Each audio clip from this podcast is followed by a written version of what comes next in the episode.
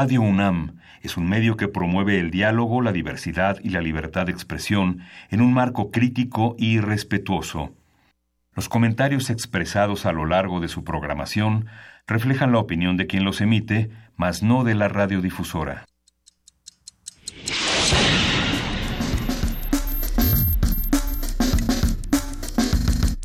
Primer movimiento. El mundo desde la universidad.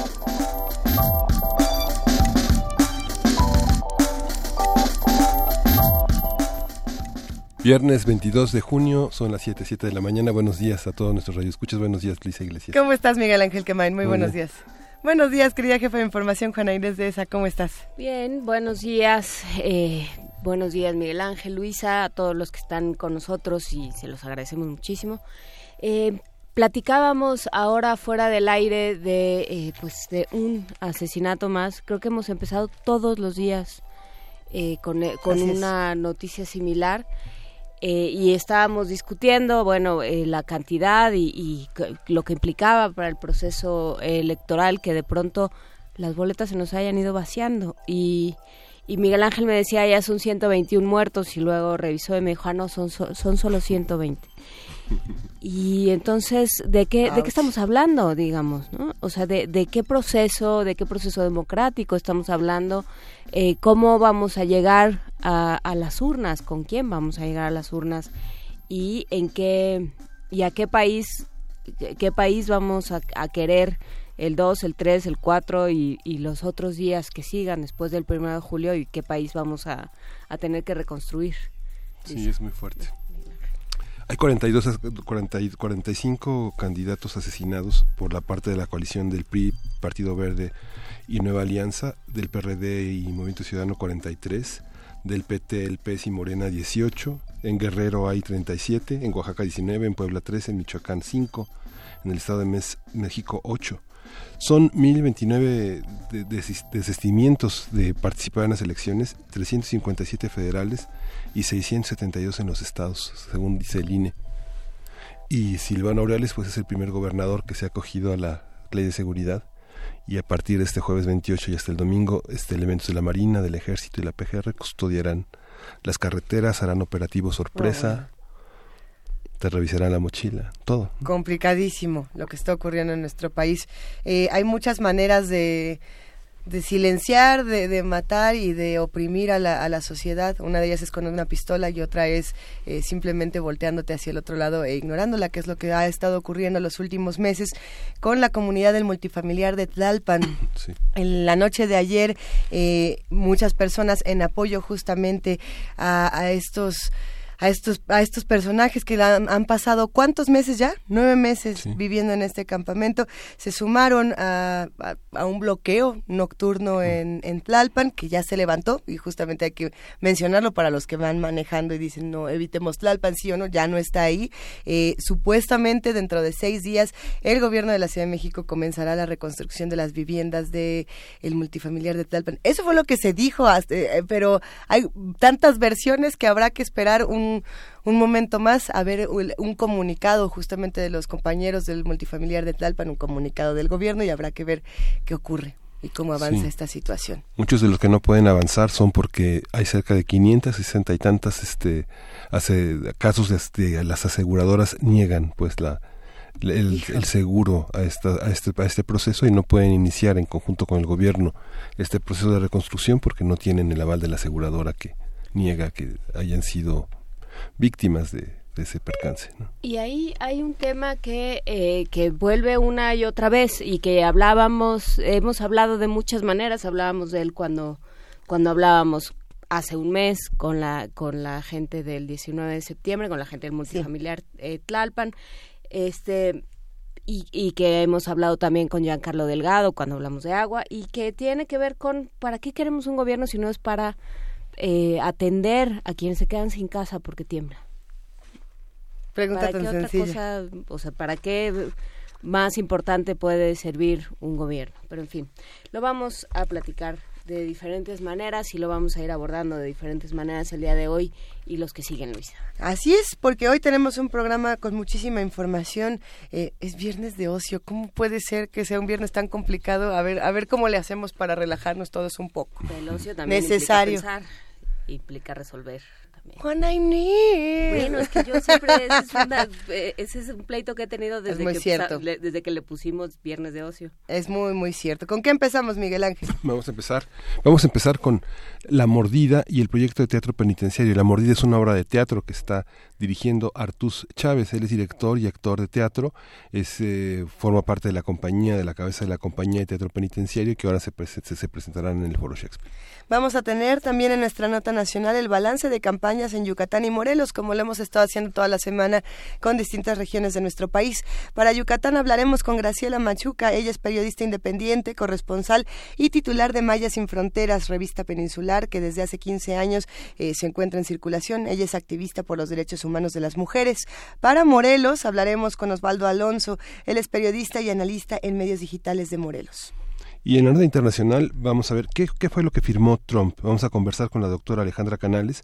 Ella coordina el Observatorio de Legislación y Política Migratoria del Colegio de la Frontera Norte. Excelente. Tendremos también poesía necesaria y me toca a mí. Ah.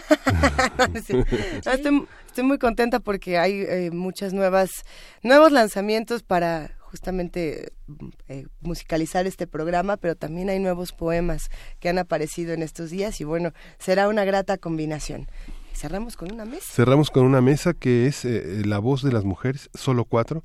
Vamos a conversar con Liliana Valadez. Ella es egresada de la Facultad de Música de la UNAM. Es cantante, soprano, directora de los coros de la Universidad del Claustro de Sor Juana. Cintia Sánchez también va a estar con nosotros. Ella es originaria de, la, de Ciudad Victoria, Tamaulipas. Es egresada de la primera generación del Estudio Ópera de Bellas Artes. Y Carmen Contreras. Ella es licenciada en canto operístico de la Escuela Superior de Música de Bellas Artes. Van a estar aquí con nosotros. Ojalá y canten. Vamos a ver, vamos a ver qué tal se pone este programa. Nos dará muchísimo gusto recibir a los invitados y por supuesto recibir a todos los que hacen comunidad con nosotros en este viernes de complacencias sonoras. Ayer estábamos discutiendo y ya nos ya no quedamos en nada con esto de si Qué hacíamos raro. o no. Siempre si- empezamos a discutir y terminamos en otra cosa. Si hacíamos por única ocasión viernes de covers, que nos mandaran una canción que fuera un cover o una versión que puede ser eh, un cover a yo Shostakovich no como puede ser un cover a Lady Gaga, lo que quieran. ¿no? Bueno, Era una plática que teníamos. Puede ser, eh, puede que no, pero mientras discutíamos todo esto, eh, nuestra productora Frida Saldívar encontró una nueva versión de una de nuestras canciones consentidas. Cry Little Sister es una canción que hemos, hemos eh, puesto en este programa, eh, ha sonado, es de Gerard McMahon y aparecía en la banda sonora de Los Muchachos Perdidos, esta película donde había vampiros y salía, ay, ¿cómo se llama? Salían todos. Pues es que sí salían todos, pero salían los Coris, los hermanos Coris. Bueno, era muy divertida. Ahí también va una recomendación cinematográfica, cinematográfica para los que hacen comunidad con nosotros. Y resulta que Frida Saldívar encontró una versión de Marilyn Manson que no suena a Marilyn Manson. Vamos a ver a qué suena este Cry Little Sister versión cover. Y si quieren sumarse al viernes de complacencias con cover o sin cover, estamos en arroba P Movimiento y en diagonal Primer Movimiento UNAM.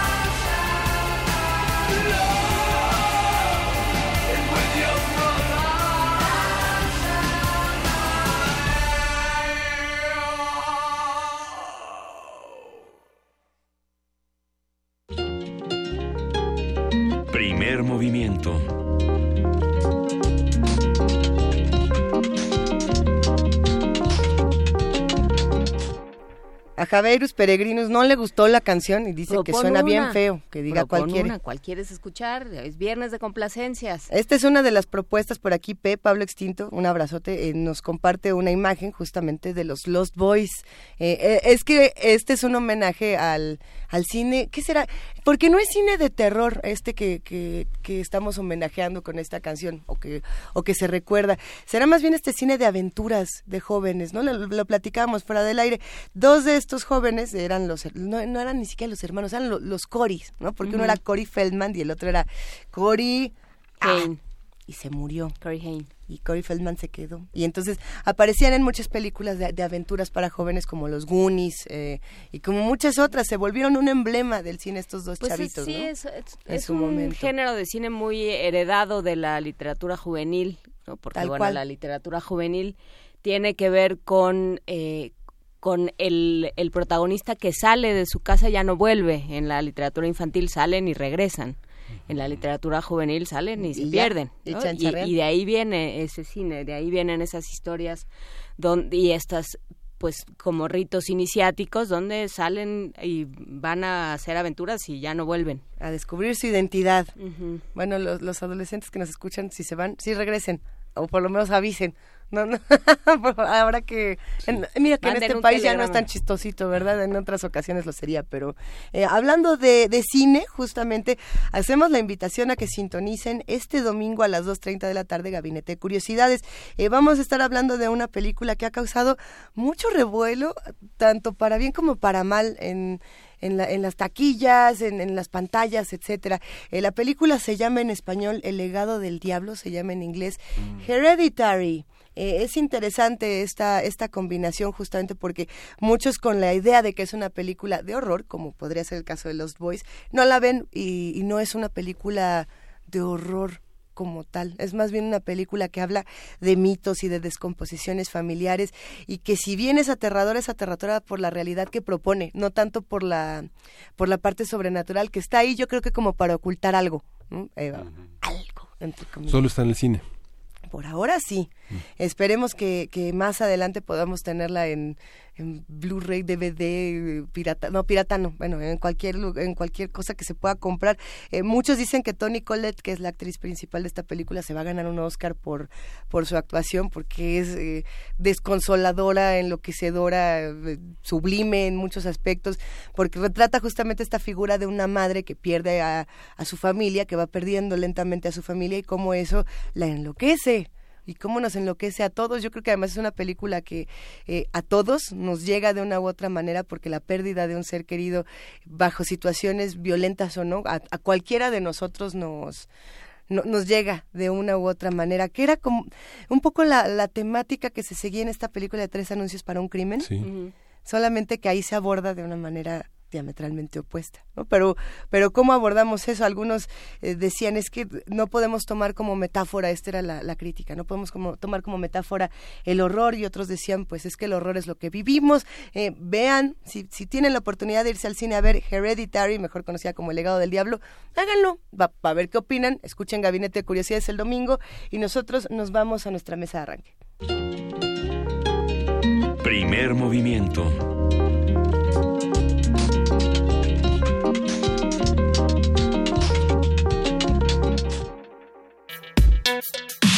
Viernes de ocio. En los últimos años, la profesionalización de las compañías de teatro penitenciario ha crecido. La principal finalidad de estas puestas en escena es dar voz a aquellas historias, personajes, opiniones, experiencias y situaciones que muestran la reinserción después de la reclusión. Por ello, el Instituto Nacional de Bellas Artes, a través de la Coordinación Nacional de Teatro y con la colaboración de la Compañía de Teatro Penitenciario y el colectivo escénico El Arce, presentan el primer ciclo de teatro penitenciario en el Teatro El Galón, El Galeón del Centro Cultural del Bosque. El ciclo comenzó el pasado 31 de mayo con la temporada de la obra Casa Calabaza del colectivo escénico El Arce. Las funciones se llevarán a cabo los jueves y viernes a las 20 horas y los sábados a las 19, los domingos a las 18. Vamos a conversar sobre este proyecto de teatro penitenciario, qué implica, cómo se inserta en el contexto y qué provoca en todos los involucrados. Está con nosotros ya Artus Chávez, director y actor de teatro. Inició sus estudios de teatro en la UNAM y tiene una trayectoria memorable en el clown, que además tuvo una formación en la Escuela de Payasos del Circo Ringling Brothers. Bienvenido, Artus. Gracias, buenos días. Muchas gracias por acompañarnos. nos interesa muchísimo este tema del teatro penitenciario. Hemos intentado abordarlo en otras ocasiones y creo que es, es algo que no se debe de olvidar. ¿Qué es? El teatro penitenciario para los que todavía no estén familiarizados con el tema? Bueno, pues eh, tiene dos eh, vertientes. Una es el teatro penitenciario interno, que tiene la, misma compañía eh, del Foro Shakespeare, y el otro es el externo. En este caso, estamos hablando de la compañía externa. Es decir, son aquellas personas que ya cumplieron su sentencia y que empezaron haciendo teatro dentro de la cárcel en Santa Marta Catitla y ahora que ya están libres, siguen haciendo teatro de manera profesional, de manera externa. Ellos tienen dos montajes, uno se llama La Espera, que hicieron con la directora y dramaturga Conchi León, y este es el, eh, el que hicieron antes conmigo, que se llama La Mordida, que es una comedia, y estamos ahora en esta temporada en el Galeón. Y le he ido muy bien a la obra, hemos estado en la Muestra Nacional de Teatro, hemos estado en el Teatro de la Ciudad, o sea, como que em, por un lado llama mucho la atención la idea de que el teatro realmente pueda reinsertar a la gente en la sociedad y además eh, ofrecer un camino de vida y de profesionalización eh, hacia el teatro y el arte. Es como volver a comprobar el poder redentor del teatro por un lado y por otro lado pues eh, tú sabes que cuando sales de la cárcel no es fácil que alguien te dé trabajo, ¿no? Siempre hay un estigma hacia las personas que estuvieron en la cárcel. Y aquí no, aquí se les da, no es que se les dé, ellos generan sus propios proyectos. Eh, eh, es un, yo creo que es un proyecto muy exitoso y además creo que también es un proyecto muy exitoso de el trabajo de las instituciones en este caso el IMBA, eh, la iniciativa privada, en este caso el Foro Shakespeare, y la sociedad civil, que somos pues los que trabajamos con el Convenio de Teatro Penitenciario. Alguna vez hablábamos con Enrique Singer sobre cómo si tú dejas sueltos a cuatro personas organizan un grupo de teatro. Que la, la posibilidad de, del teatro de estar constantemente presente en cualquier sociedad, ¿no? de, de, que surge casi de manera espontánea. ¿Cómo, qué, ¿Qué es lo que sucede al interior de los centros eh, de readaptación social de Santa Marta eh, para que surjan estos grupos de teatro? ¿Qué sucede ahí? ¿Qué se mezcla? Bueno, pues ah, este no es el único grupo, evidentemente hay muchos grupos que nacen de manera espontánea. Este, eh, como les contaba, nace bajo la dirección de Iter y Marta, directora del Foro Shakespeare, que tiene esta visión un día que va a, presentar una obra a Santa Marta y dice, aquí podemos trabajar, aquí podemos crear, crear algo. Pues muchas cosas. La situación dentro de una cárcel es muy precaria. Evidentemente hay hay que dar mordida para todo. Eh, leí por ahí un artículo del país que dice que en México vivir en una cárcel cuesta un promedio de 7.500 pesos al mes de mordidas y de sobornos. Entonces, em, pues es un lugar donde hay que estar trabajando constantemente. Por eso mucha gente sigue extorsionando desde la cárcel. Em, también siento que los centros actualmente no están enfocados en la reinserción, sino solamente en el castigo y además en el abandono. Las, las condiciones son muy malas. Eh, es como lo peor de una institución de gobierno, ¿no? El descuido, el abandono, la falta de interés. Pero dentro de estos programas, bueno, pues sí hay, hay, eh, no sé, hay deporte, hay arte, hay cultura y muchas de esas actividades sí realmente generan un efecto muy positivo en, en ellos y, y sí cumplen su objetivo de, de reinserción. O sea, realmente, eh, si nunca han ido a una cárcel, son las, sí son las circunstancias más eh, tristes y dolorosas que uno puede ver. O sea, hay 18 estados del país reprobados, nada más en gobierno. Son ingobernables. O sea, la sobrepoblación en las cárceles supera a veces hasta los mínimos el 30%. ¿no? sí, Es, digamos que, para pensar en un panorama, ¿no? La ley de ejecución penal regula un programa de actividades que tiene que tener cada reo. Yo escucho las historias de mis compañeros actores ahora de, de la mordida y no doy crédito de las cosas que, que han vivido ahí adentro. La verdad siento que hay muchísima crueldad y mucho abandono. ¿Y qué significa el teatro para ellos? ¿Qué les dio el teatro? Pues todo. La verdad es que ahora tienen más trabajo que cualquiera de nosotros. Sí, como les contaba, tienen dos obras eh, permanentes, La Espera y, y La Mordida, fueron a la Muestra Nacional de Teatro, ahora están en temporada en el Limba. Este, ahora van a empezar en La Gruta, con, con La Espera se va para allá. Como que las instituciones, el Limba, el Helénico, también están realmente interesadas en ellos. Entonces, Em, porque siento que además a todos como sociedad nos demuestra que también el, el- lo lejano que estamos del arte y lo mucho que es benéfico para nuestra sociedad, ¿no? Es- siempre es difícil para nosotros meter gente al teatro, ¿no? Si alguien está escuchando ese programa y no va al teatro, vaya al teatro porque se va a divertir, va a aprender algo eh, y realmente eh, todos siempre estamos luchando por generar públicos, porque la gente se acerque a los teatros que hay en la ciudad, que son padrísimos y hay propuestas de todo tipo. No, Em, también siento que la sociedad en sí no es que haga arte, no, la gente va, trabaja, el sistema te obliga a entrar a las siete y media, ocho, nueve a tu trabajo, sales a las seis, siete, diez de la noche cansado, ya no quieres hacer nada, no quieres hacer deporte, no quieres hacer cultura. Y todos los seres humanos deberíamos tener el derecho y la obligación de todos los días practicar un deporte y ejercer alguna actividad, una afición artística. Ese es el crecimiento de una, de una sociedad, de una civilización. Hay, hay muchos que pensarían que de las experiencias más dolorosas no sale risa. ¿no? Y, y es como, ¿de qué te ríes si esto es tan doloroso? ¿De qué te ríes si este panorama es tan fuerte? Si la situación en, en las cárceles de nuestro país es tan difícil. Y hay otros que dicen, pues, pues por lo mismo, esa es mi, mi herramienta para, para defenderme. ¿Cómo es, por ejemplo, para este grupo en particular, trabajar una obra de comedia? ¿Se ríen, no se ríen? Eh, ¿Encuentran risas donde nadie más? ¿Qué pasa con este proceso?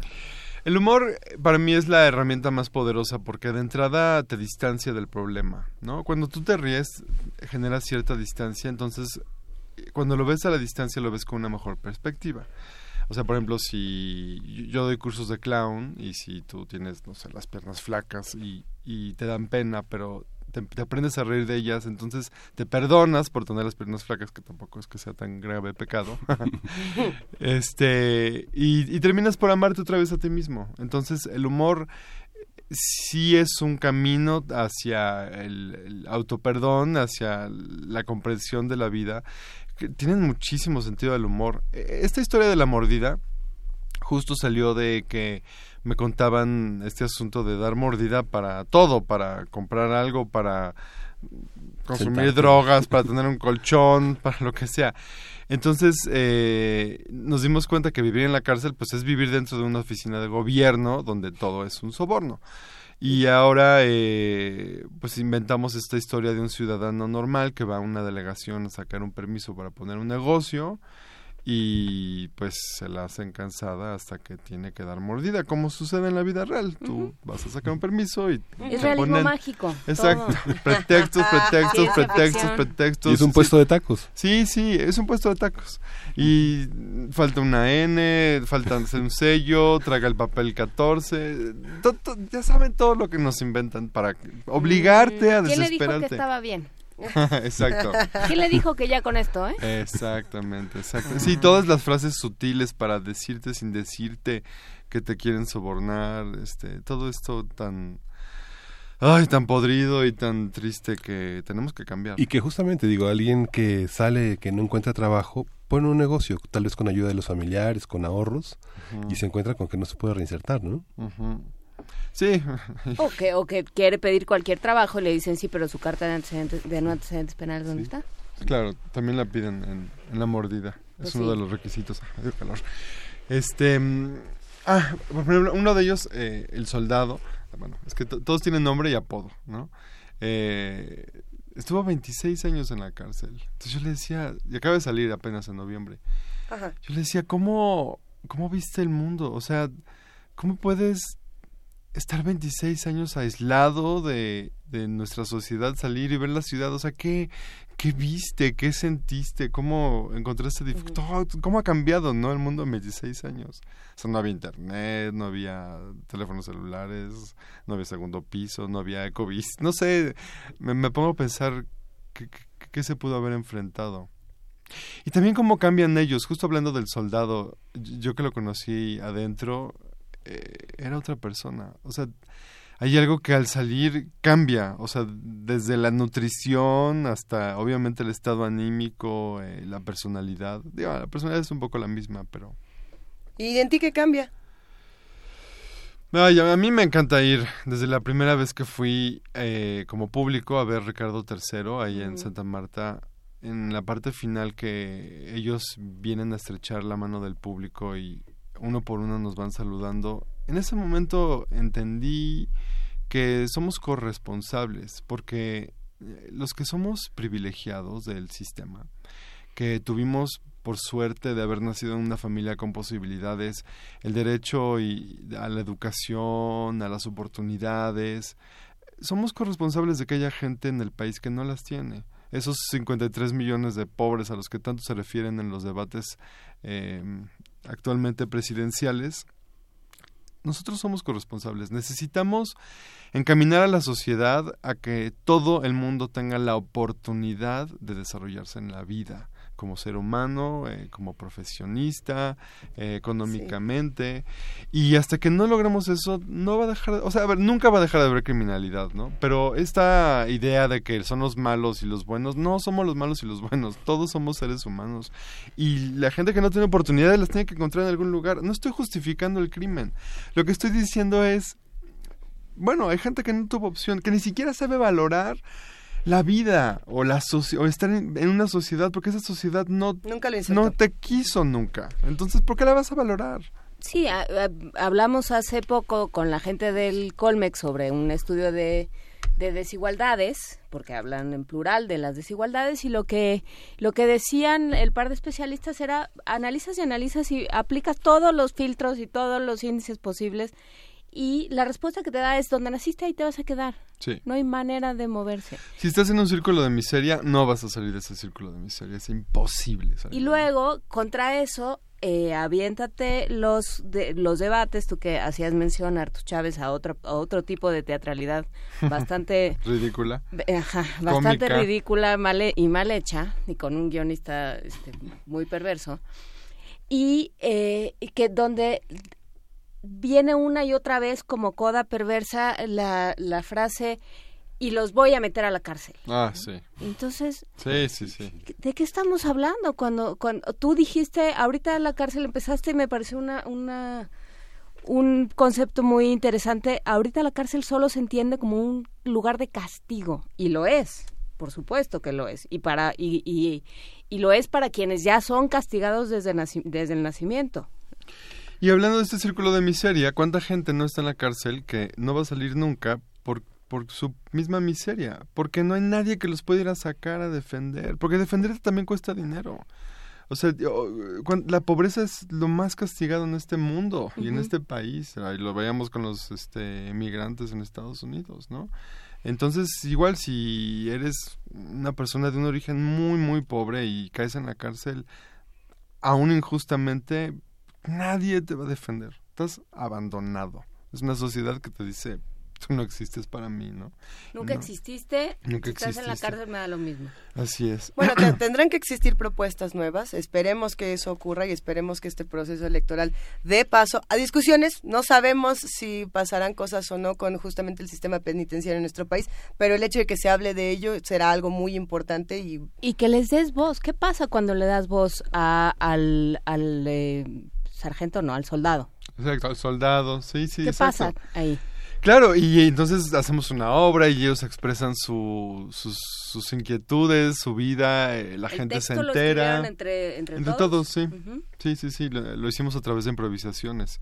Y pues no, y, programas como este que, que, nos invitan, muchas gracias, y que nos eh, hacen también promocionar nuestro trabajo y nuestras ideas, pues también hará que alguien más en el mundo que nos esté escuchando diga, ah, pues yo también voy a apostar por algo, lo que sea, para mejorar el país, ¿no? Y sí mejoran, mejoran las condiciones eh, en relación a los demás reos, porque una de las actividades más, más solicitadas es el gimnasio. Es algo que este, pueden dedicarse todo el tiempo que estén a las horas que quieran al gimnasio. ¿Cómo funciona el teatro en relación a los demás? ¿Es algo viral, contagioso, este poderoso? completamente.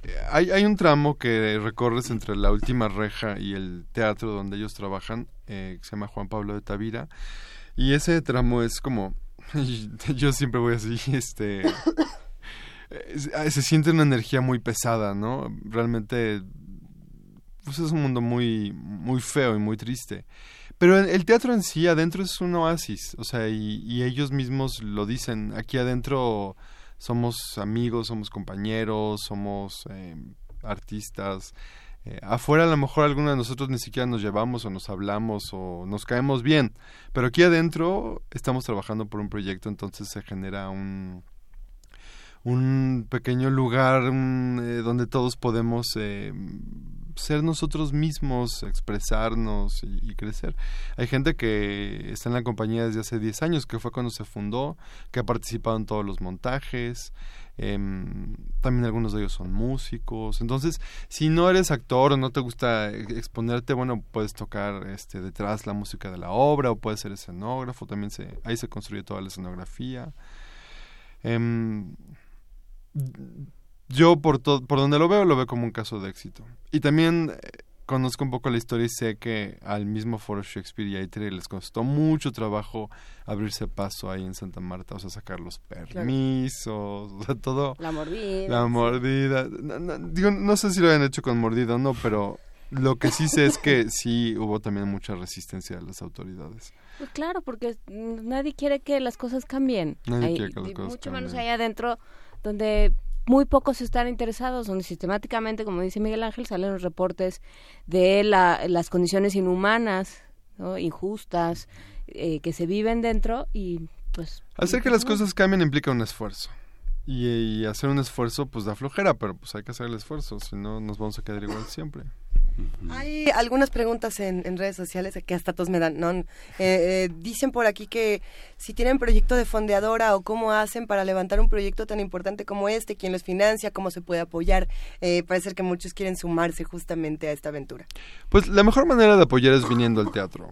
Eh, ustedes pueden ir a conocer eh, a través de un fondo del gobierno de la ciudad. Ahora tienen una casa que se llama el Centro Cultural Autogestivo, el 77, que está en Abraham González 77, Colonia Juárez.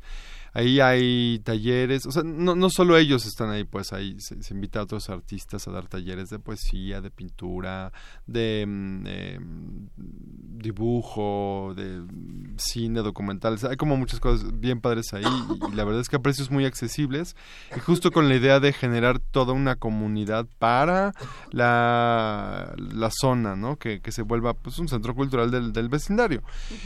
Eh, si no quieren ir ahí o no pueden ir ahí, eh, pueden venir al teatro a vernos. Eh, como les contaba, ellos ahora están por empezar una temporada de La Espera, que es su otro espectáculo, en la gruta del Centro Cultural Helénico.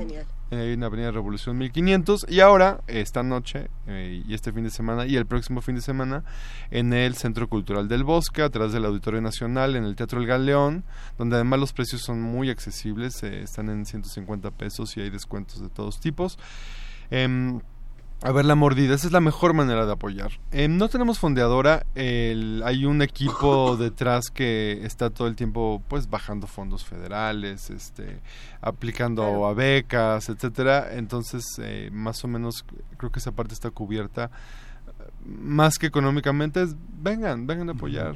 El año pasado estuvo este en Carretera 45 Casa Calabaza, ahora está también en el Foro Shakespeare, es un trabajo de dramaturgia del reclusorio de mujeres eh, tú trabajas solo con hombres. Pues solo me da tiempo de ir a uno. ¿Cómo es esta, cómo es, qué es, qué es trabajar con hombres? Que hay una visión hoy que se habla tanto de las masculinidades, hay una problemática específica que como director encuentres en eh, actores masculinos, eh, cómo enfrentan lo femenino, cómo enfrentan la infancia. Es muy griego el asunto. sí, no, creo que paradójicamente no, no, no veo nada, al contrario, yo a ellos los veo como mis amigos, mis compañeros no... O sea, hay tanto cariño. También siento que estar en un lugar tan lúgubre termina por volverte o una persona muy dura o una persona muy cariñosa, porque, porque también está sabido de cariño. Son, son gente muy, muy, muy cariñosa, muy, muy normal. Pues entonces repite Artús Chávez, eh, director de teatro, clown. Eh, cuéntanos eh, una vez más dónde está la obra, dónde está la mordida, quién la puede ver, eh, cuándo la podemos ver, cuánto cuesta, todo esto. Muy bien, estamos en el Teatro El Galeón del Centro Cultural del Bosque, ahí atrás del Auditorio Nacional. Estamos viernes a las jueves y viernes a las 8 de la noche, sábados a las 7, domingos a las 6, La Mordida, boletos a un costo muy accesible de 150 pesos con todos los descuentos de la ley. Em, pues nada, lleguen temprano porque se llena, y siempre es un poco un rollo llegar cuando hay evento en el Auditorio Nacional. Por el estacionamiento, o lleguen en metro. O lleguen en metro, en Metrobús, que ahora está Ujú. nuevecito ahí juntito, este, o estacionense en Polanco. y este, pues nada, vengan a divertirse, es, es una hora y cuarto, se pasa muy rápido, la gente se divierte mucho y es, pues la verdad es que es para toda la familia. Pues ahí, y además puede suscitar conversaciones, pensando en ir eh, con toda la familia, puede suscitar conversaciones muy interesantes sobre respon- corresponsabilidad civil, sobre cómo se vive en una situación corrupta, cómo se ve la corrupción, una, una cosa maravillosa, pero que es, es importante Sí. tener esa conversación como familia, como sociedad, como seres humanos. Muchísimas gracias, Artur Chávez, director de La Mordida, teatro con la compañía de teatro penitenciario. ¿Cómo se llaman? ¿La compañía cómo se llama? La compañía de teatro penitenciario. De acuerdo. Pues muchísimas gracias. A Y ustedes. queda hecha la invitación. Ya está el cartel en nuestras redes. Por ahí vamos a estar. Muchas gracias, encantado. Gracias, Artus. Vamos a escuchar eh, eh, de Pérez Prado, El Manicero.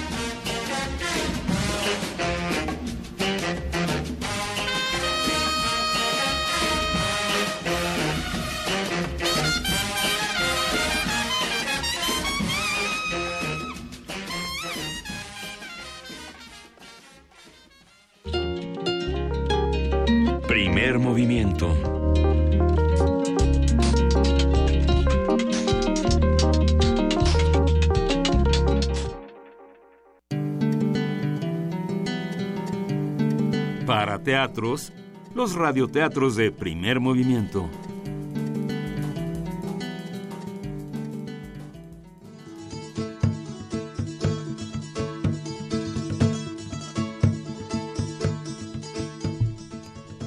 Rey y Rey, de Linda de Hahn y Stern Nichland, publicado por Cerrés.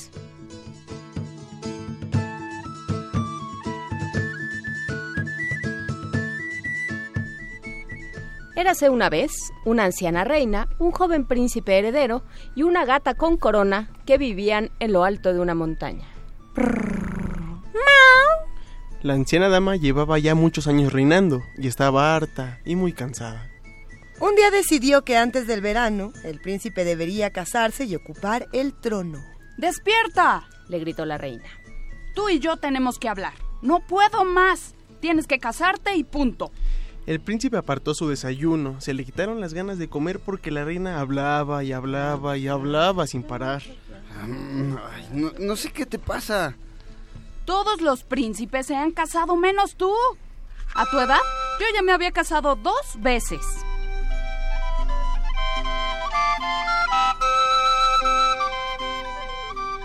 Aquella noche la reina buscó su directorio telefónico de princesas y no hubo castillo, ni alcázar, ni palacio al que no llamara.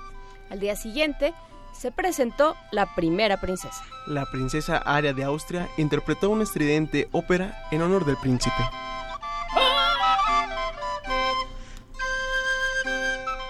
Pero antes de que acabara, ya la habían echado. La princesa Dolly llegó desde Texas haciendo malabarismos y magia. Y la única que se divirtió fue la gata. Pero la, la reina y el príncipe se aburrían. La siguiente fue una sonriente princesa que llegó de Groenlandia, pero no impresionó a nadie. Salvo al paje del príncipe, que se enamoró perdidamente de ella. Vaya, con esos brazos tan largos seguro que puede saludar a todo el pueblo. Pero la princesa Ragnashputin de Bombay empleó sus largas piernas para salir corriendo del palacio. La reina y el príncipe se miraron con tristeza. Ninguna de las princesas les había gustado. Un momento, exclamó el paje. Todavía queda una princesa.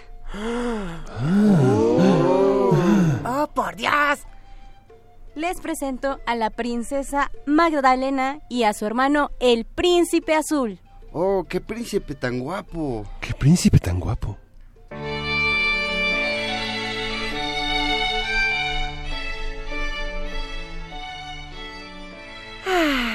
Desde entonces, los príncipes viven felices juntos como rey y rey, y la reina por fin pudo descansar. Y vivieron felices y comieron perdices.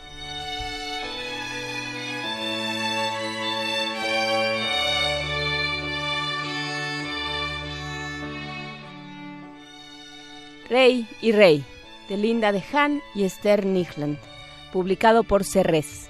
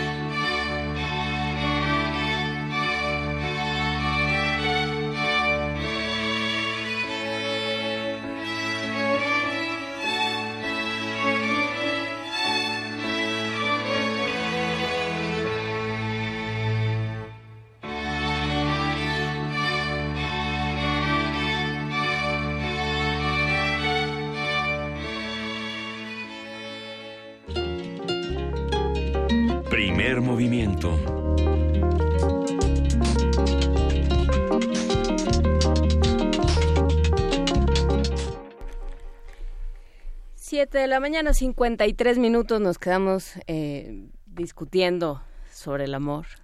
Sobre el amor. Sobre esas frases que empiezan con como dice Lacan y esas cosas que pasan en el- cuando, cuando cierran los micrófonos de este programa. Bueno, eh, justamente nos estábamos preguntando en qué año habrá sido escrito este, este cuento, Rey y Rey, eh, justamente por hablar de, de estos temas que a veces en la literatura infantil no se tratan de una manera tan sencilla como le gustó, se casaron, fin, ¿no? No tendría que ser como algo tan enredado ni tan complejo cuando en estos tiempos es algo pues simplemente natural, ¿no? aunque nos quieran hacer pensar lo contrario. Sí, es un, yo creo que es un texto como de los 80. Como de los 80. Sí, ya, bueno, es un álbum ilustrado, hay que, hay que decirlo. Eh, las ilustraciones cuentan buena parte de la historia, pero, pero sí, es un cuento que desde, bueno, es un libro que desde hace mucho se, se usa para, para detonar ciertas conversaciones. También uno como, como padre, como facilitador, como adulto alrededor de un de una comunidad de niños o de un niño en particular puede saber qué conversaciones quiere tener o no, puede decidir qué conversaciones tener o no con, con una población infantil. Esta es una buena puerta de entrada para una conversación sobre diversidades. Que, que, también hay que no es no es el único texto está también tengo una tía que no es monjita por ejemplo este. Tengo una tía que no es monjita, está buenísimo el nombre. Fíjate que no sé si se consigue todavía. Lo voy a averiguar porque era de una ¿Y de qué va la tía que no es monjita? ¿O lo guardamos para radio pues no, porque ya no, no tengo el ejemplar, lo voy a buscar. Pero pues es una niña que tiene una tía que siempre tiene un, viaja con una amiga. Y ella no se ha casado pero no es monjita. Entonces claro la niña dentro de las dentro de las categorías que tiene a su alcance trata de ubicar a su tía y, ella trata de como de llenar las zonas de indeterminación, que es lo que está pasando ahí. ¿Qué, ¿Qué, pasa con las zonas de indeterminación en los en los más jóvenes? Justamente estaba leyendo algunos algunos tweets de los que hacen comunidad con nosotros, de los que no y que también están ahí eh, de pronto en las redes y demás. Y, leí algunos comentarios. Eh, ayer eh, se, se platicaba en Twitter sobre si se le debía decir o no a los hijos cuando uno es bisexual, por ejemplo, ¿no? Paquito, pues la, neta del planeta, pues, soy bisexual y me gustan los hombres y las mujeres, ¿no? Esa era la, la conversación, porque de pronto se abre mucho el campo a decir, eh, soy gay, eh, somos tus dos papás, somos tus dos mamás, o simplemente soy gay, pues soy tu tía, la que no es monjita, etcétera. Cuando tenemos tantas eh, nuevas configuraciones de género, construcciones sociales, eh, de preferencia sexual, que no es lo mismo, etcétera, etcétera. ¿Qué se hace y cómo se platican todas? Sobre todo ahora que estamos en este mes tan importante para conmemorar la lucha LGBTTTTTTTTI. No, y ahora que estamos en este siglo y en este mundo donde todo el tiempo... Todo el tiempo. Donde todo el tiempo hay que decir, hay que conformarse como alguien frente a los otros creo que hay muestras cinematográficas que contaban este dilema desde hace muchísimos años. Eh, un musical que nos han pedido en primer movimiento, nos lo pide Fred Monroy y le mandamos un gran abrazo. Eh, es el Rocky Horror Picture Show que justamente hablaba de la diversidad, de la libertad y del gusto por la música. Eh, para todos los que se hacen estas preguntas de cómo le voy a contar a mis hijos ciertas cosas de mi pasado, de mi presente de mi futuro, mejor pónganles a Sweet Transvestite, esta canción que canta Tim Curry. How'd you do? I see you've met my faithful handyman. He's just a little brought down because when you knocked, he thought you were the candy man. Don't get strung up by the way I look. Don't judge a book by its cover. I'm not much of a man by the light of day, but by night I'm one hell of a lover. I'm just a sweet transvestite from transsexual Transylvania. Let me show you a rhyme and maybe play you a sign.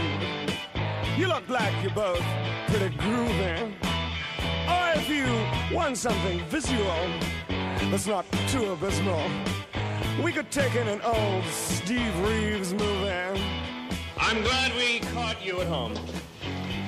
Could we use your phone? We're both in a bit of a hurry. Right. We'll just say where we are, then go back to the car. We don't want to be any worry. Well, you got caught with a flat world. How about that? Well, babies, don't you panic. By the light of the night, it'll all seem alright. I'll get you a satanic mechanic. I'm just a sweet transvestite from transsexual Transylvania. Why don't you stay for the night? Or maybe a bite. I could show you my favorite obsession. I've been making a man with blonde hair and a tan, and he's good for relieving my tension. I'm just a sweet transvestite from transsexual Transylvania. Hey, hey, I'm just a sweet transvestite.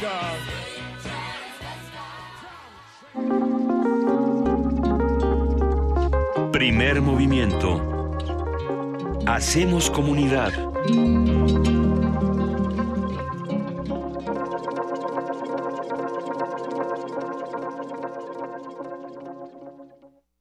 1968 nos legó una transformación social tan profunda que aún hoy, a cinco décadas de distancia, seguimos escuchando sus ecos y escribiéndonos a través de la tinta de la memoria. Si eres un joven entre 15 y 35 años, la Coordinación de Difusión Cultural UNAM te invita a participar en el concurso de escritura sobre los movimientos sociales y su legado cultural y educativo. Ensayo literario, crónica literaria, dramaturgia, relato gráfico, testimonio. Consulta la nueva fecha de cierre y los premios en www.universodeletras.unam.mx o escribe a info@universodeletras.unam.mx o al 5622-6666, extensión 48870. 2 de octubre no se olvida, se escribe.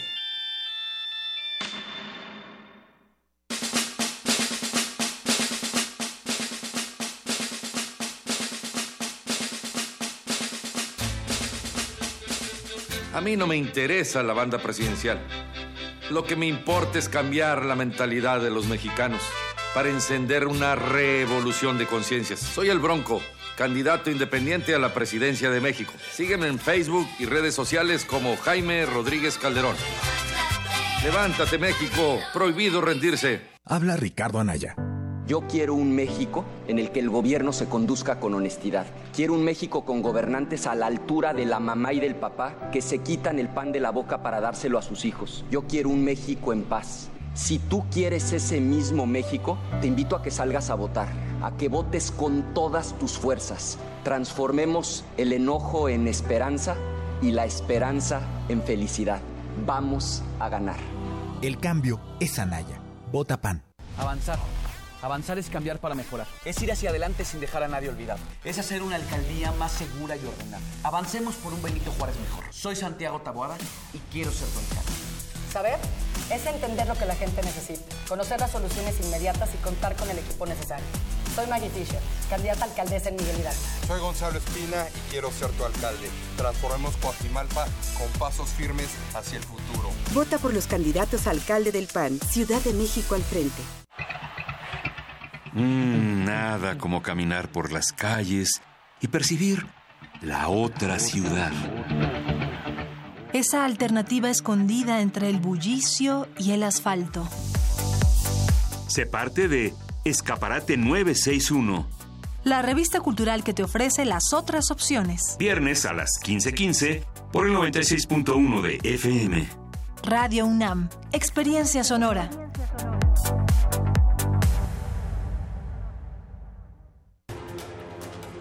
Igual que a ti, me molesta que teniendo problemas de inseguridad tengamos a la policía poniendo arañas. Esto se va a terminar. En mi gobierno, los policías van a estar para cuidarte, porque van a formar parte de la nueva policía del transporte. La seguridad va a regresar a la Ciudad de México. Vota. Vamos a ganar seguridad. Este primero de julio, para jefa de gobierno, vota Alejandra Barrales. Vota PRD. Tú y Nueva Alianza somos un nuevo movimiento social para salvar a México. Una fuerza social real que aniquilara la impunidad. Seremos tu voz en la Cámara de Diputados para denunciar privilegios y frenar abusos de poder. Llegó la hora. Con Nueva Alianza tendrá licencia de maternidad y paternidad por seis meses. Y que lo entiendan los políticos. Ni mini salarios ni limosnas. Exigimos oportunidades para decidir nuestro destino. El verdadero voto útil es por Nueva Alianza. ¿Estamos listos? Vota por los candidatos a diputados y senadores de Nueva Alianza. Vota por el PES, vota por Andrés, vota por Encuentro Social. Vota por Andrés, vota por el PES con Andrés. Vota diferente con el PES, PES, PES. Apoyo a la familia con Andrés Manuel. Vota diferente con el PES, PES, PES. Vota por el Encuentro Social. Vota por el PES, vota por Andrés, vota por Encuentro Social. Vota por Andrés, vota por el PES con Andrés. Candidato de la coalición Juntos Haremos Historia.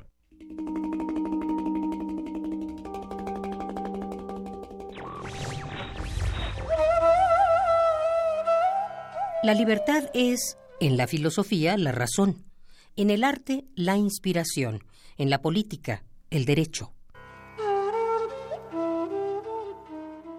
Víctor Hugo.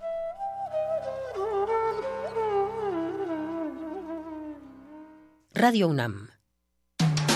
Búscanos en redes sociales, en Facebook como Primer Movimiento UNAM y en Twitter como P Movimiento o escríbenos un correo a primermovimientounam@gmail.com. Hagamos comunidad. Y en este momento son las 8 de la mañana con 5 minutos. Sí, efectivamente es viernes 22 de junio y esta es la segunda hora de primer movimiento a través de radio y de TV UNAM. Bienvenidos todos los que se integran a esta comunidad a través del canal 120 y del 20.1 de TV Abierta, aquí TV UNAM. Eh, radio, TV, ¿qué más? Podcast. Podcast. Recuerden que eh, a partir más o menos de las 2 de la tarde, eh, www.radio.unam.mx, ahí están eh, nuestros podcasts para que recuperen las conversaciones. Eh, si nos ven por tele y no pueden escuchar a las a las 7 de la mañana o alguien nos escribió el otro día que ya no nos podía escuchar desde las 7, solo desde las 8, pues ahí están las conversaciones de las 7 de la mañana. Hoy tuvimos una muy interesante Ah, con. Artús Chávez, director de teatro y clown y eh, que trabaja con con las personas en Santa con las personas que están en Santa Marta, Catitla y fue una conversación no solo sobre teatro, no solo sobre nuestro derecho a las artes, sino también, por supuesto, nuestra corresponsabilidad dentro de aquello que llamamos el sistema penitenciario y el sistema de- eh, correccional que no no corrige. Sí, muy interesante, muy eh, vale la pena descargar ese, bueno, descargar o escuchar el podcast, el podcast, ¿no? Por supuesto. Y el radioteatro que fue sensacional. Mañana es la marcha, eh, la marcha eh, gay. No recuerdo que es el, la 27, este, o la 32. Es justo lo que queremos averiguar. Y- ¿Quiénes y- van a pero, ir? Pero es muy interesante porque ha habido man- varias manifestaciones de grupos, que varios colectivos que van a estar ahí y el señalamiento es, digamos, es un fin de semana previo a las elecciones y la comunidad LGBT eh, Plus eh, señala que hay una muy poca presencia de los candidatos eh, eh, alrededor de toda la problemática que tiene que ver con lo laboral, que tiene que ver con la salud, que tiene que ver con aspectos de reinserción justamente en los penales y que, y que tiene que que, pronunciarse. El único que señalan que se ha pronunciado es Miquel Arriola de una manera muy grotesca, de una manera muy indignante para muchas muchas personas que han luchado. El silencio también es una manera de, Sí, de también es una manera. Va a ser una marcha muy significativa políticamente en la ciudad. Hace dos años, si no me equivoco, nos fuimos a la marcha LGBTTTI. Eh, Adam Beldarrain, Miri Sack y una servidora, no, ahora sí que hicimos comunidad y nos fuimos todos juntos, justamente a tratar de recuperar las experiencias que se vivían en ese momento en particular. No va a ser nada parecida esa marcha que vivimos hace dos años a esta. Por ejemplo, ¿qué pasaba hace dos años? Eh, pensando en, en cómo ha cambiado el clima político. El PRD estaba muy presente en, en esa marcha en particular, porque todavía no ocurría esta, digamos, ruptura como tal que ahora tenemos El en... PRD, eso me suena. Algo que existía hace unos años, un partido que existía hace unos años y que justamente tenía esta, esta parte, digamos, de defender a la comunidad LGBT o de por lo menos de, de visibilizarla. Eh, actualmente se preguntan, a ver, eh, ¿cómo podrá Alejandra Barrales subir una fotografía acompañando a la comunidad o cualquiera de sus representantes cuando justamente el candidato a la presidencia, que justamente pertenece a su coalición, tiene su pulsera del Frente por la Familia? ¿no? Entonces decimos... mm, La puede subir y ponerla junto a su foto, junto a Fernández de Ceballos. Exactamente. Y luego explicarnos. estas contradicciones, cómo se van a vivir, qué va a pasar con los otros partidos, qué va a pasar con nuestras elecciones y qué va a pasar con esa gran comunidad que se expresa de una manera radical, pero sobre todo festiva, ¿no? que nos enseñan que la protesta y la búsqueda de los derechos y la defensa de los derechos también puede hacerse con una fiesta. Eh, vámonos a la nota nacional. Primer movimiento.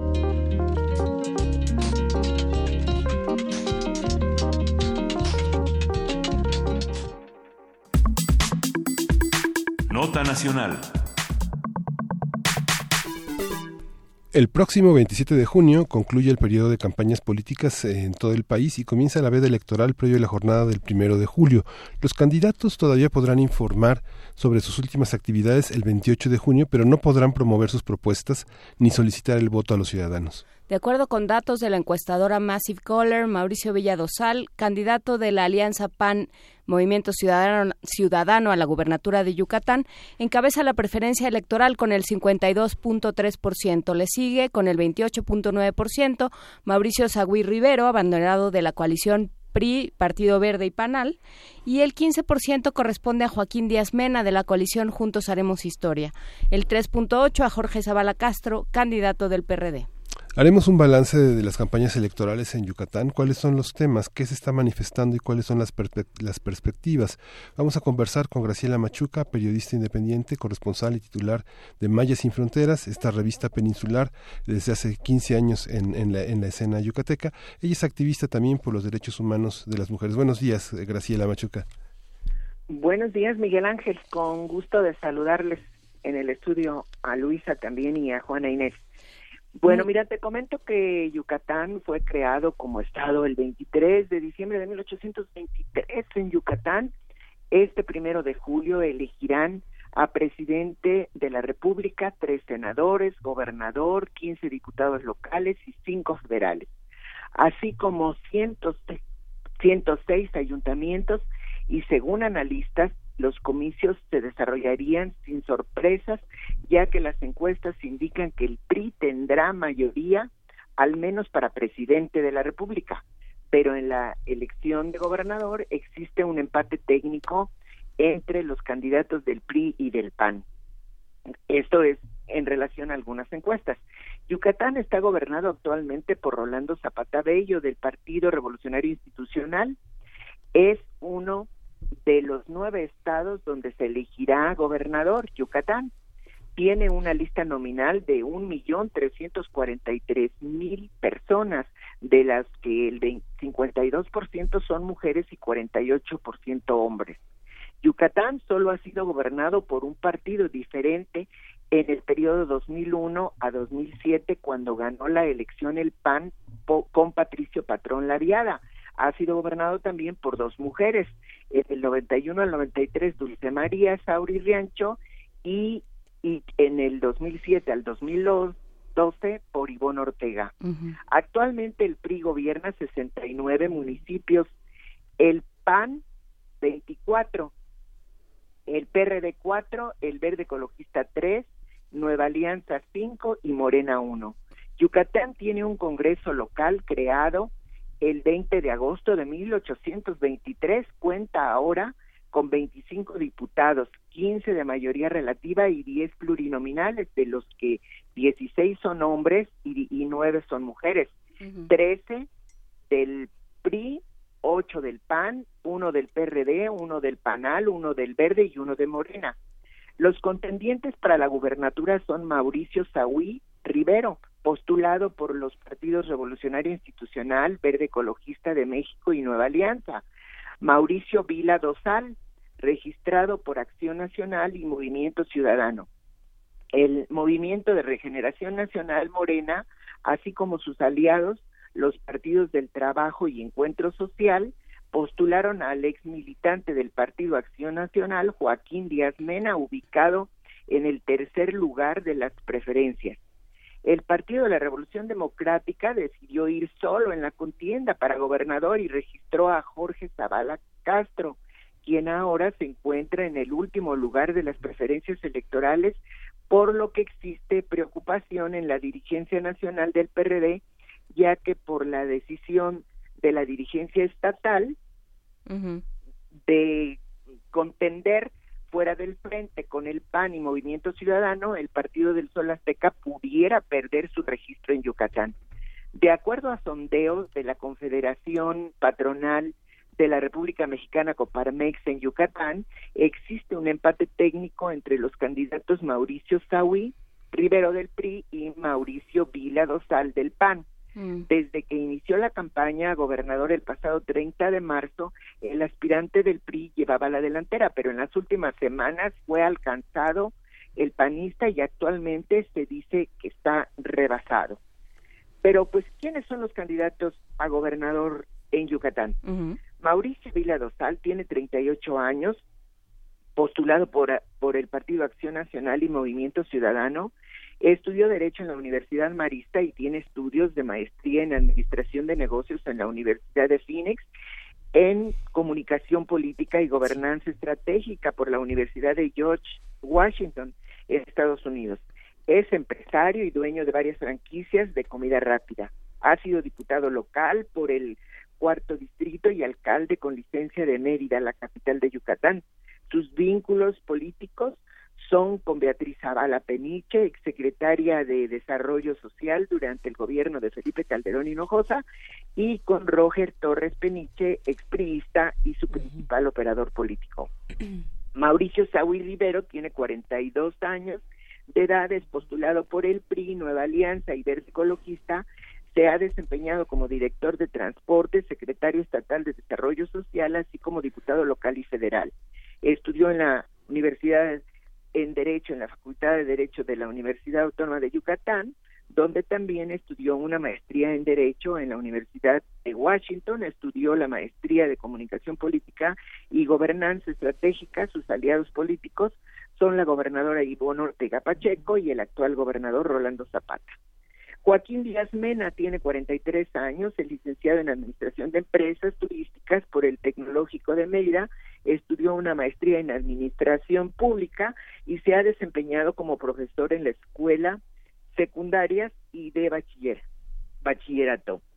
Militó en el PRI, luego en el PAN, ha sido presidente municipal de San Felipe, su pueblo natal, diputado local dos veces, diputado federal y candidato a gobernador al tener diferencias con la dirigencia estatal del PAN, se incorporó a Morena y obtiene la candidatura a gobernador. Entre sus aliados políticos se encuentra Patricio Patrón Laviada, exgobernador de Yucatán. Y Jorge Zavala Castro tiene 56 años de edad, es médico cirujano con estudios especializados en biología molecular, es doctor en ciencias y de, de posgraduado en laboratorio de enfermedades ha sido director del Centro de Investigaciones Regionales de Mérida, Yucatán, de la Universidad de Yucatán. Hace cuatro años contendió por la rectoría de esa universidad sin obtener el triunfo en la primera vez, es la primera vez que participa en política partidista y lo hace en su calidad de ciudadano. Quien resulte ganador de esta contienda electoral gobernará a Yucatán del primero de octubre del 2018 al 30 de noviembre del 2024.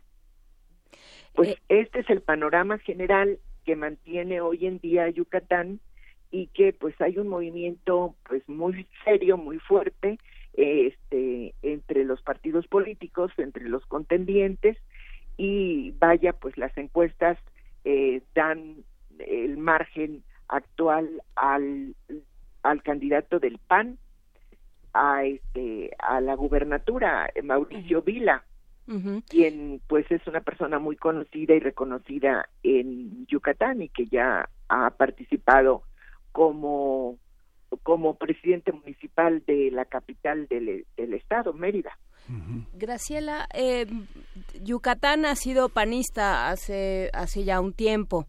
¿Sigue siendo panista? ¿Cómo, ¿Qué es lo que está sucediendo? Porque, bueno, desde el centro se ha visto una reconfiguración de- del partido, una desconfiguración, sería un término más acertado, pero parece que, que en Yucatán por lo menos sigue sigue más o menos la, la cosa como siempre. ¿Sí, ¿Tú lo percibes así o qué, qué dirías? Bueno, mira, siempre se ha considerado así y yo también tengo tenemos esa esa concepción. Sin embargo, solamente un, un periodo ha gobernado el PAN, el del 2001 al 2007 con Patricio Patrón Laviada. Siempre todos los gobiernos han sido priistas. Entonces, eso ha sido una buena un buen equilibrio el PAN en Yucatán. Pero en sí el poder solo lo, lo ha ostentado un periodo de gobierno, seis años. Aunque la capital, digo, fue muy interesante porque, bueno, el clientelismo y la corrupción que había generado el PRI en la, en la, en la capital, en Mérida, había sido muy fuerte. Digamos, el PAN, el PAN no, no, recuerdo que desgraciadamente el nombre de esta alcaldesa que fue la primera alcaldesa panista. Ivona Acuña. Ah, Ivona Acuña. Ivona Acuña, digo, se paró muy fuerte la corrupción, ¿no? Fue algo muy interesante se modernizó la ciudad, contrariamente a lo que se pensaría, este, se hizo más internacional Mérida, ¿no? Parecía como más provinciana bajo el PRI con este estigma de la corrupción. ¿O, qué piensas, este, que tú sabes más de esto, este, Graciela? Eh, sí, bueno, mira, ha sido buen equilibrio.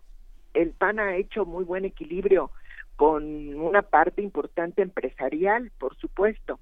Ahí están muy definidas las castas este, entonces la, la divina y la beduina y entre entre esa división de, fuerzas económico políticas pues han dado buen resultado y, ha hecho que romper algunas inercias que en otros estados son peores este, para la sociedad.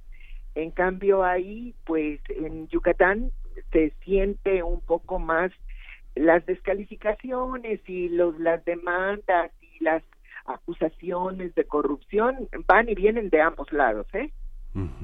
No, no son privativas para ningún partido, incluso. Y Bon Ortega se le, se le ha este, señalado seriamente de, de varias obras que no concluyó y que son hasta ahora, pues, están inacabadas y se le y el presupuesto y ha habido mucho que hablar de Ivonne Ortega específicamente. Pero este bueno también en el en el periodo de Patricio Patrón, Patrón del PAN también se habló de, de actos de corrupción muy serios. Entonces eh, es un ir y venir de acusaciones y descalificaciones.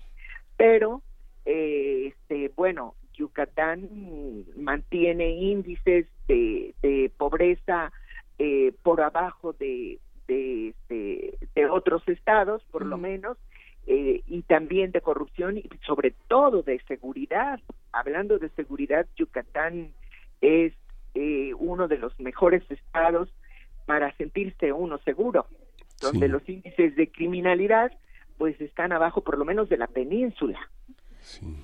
Hay, eh, hay en lo subterráneo, eh, Graciela, un, sentir, cada vez si uno se fija en las instituciones culturales de los municipios, las casas de cultura, las pequeñas bibliotecas, cada vez están dirigidas más por eh, jóvenes indígenas o jóvenes indígenas que en su momento participaron en actividades muy intensas culturales y ahora dirigen esas casas de cultura y esas bibliotecas. Y mucha gente dice, los panistas no saben quiénes somos y los pristas nos pastorean.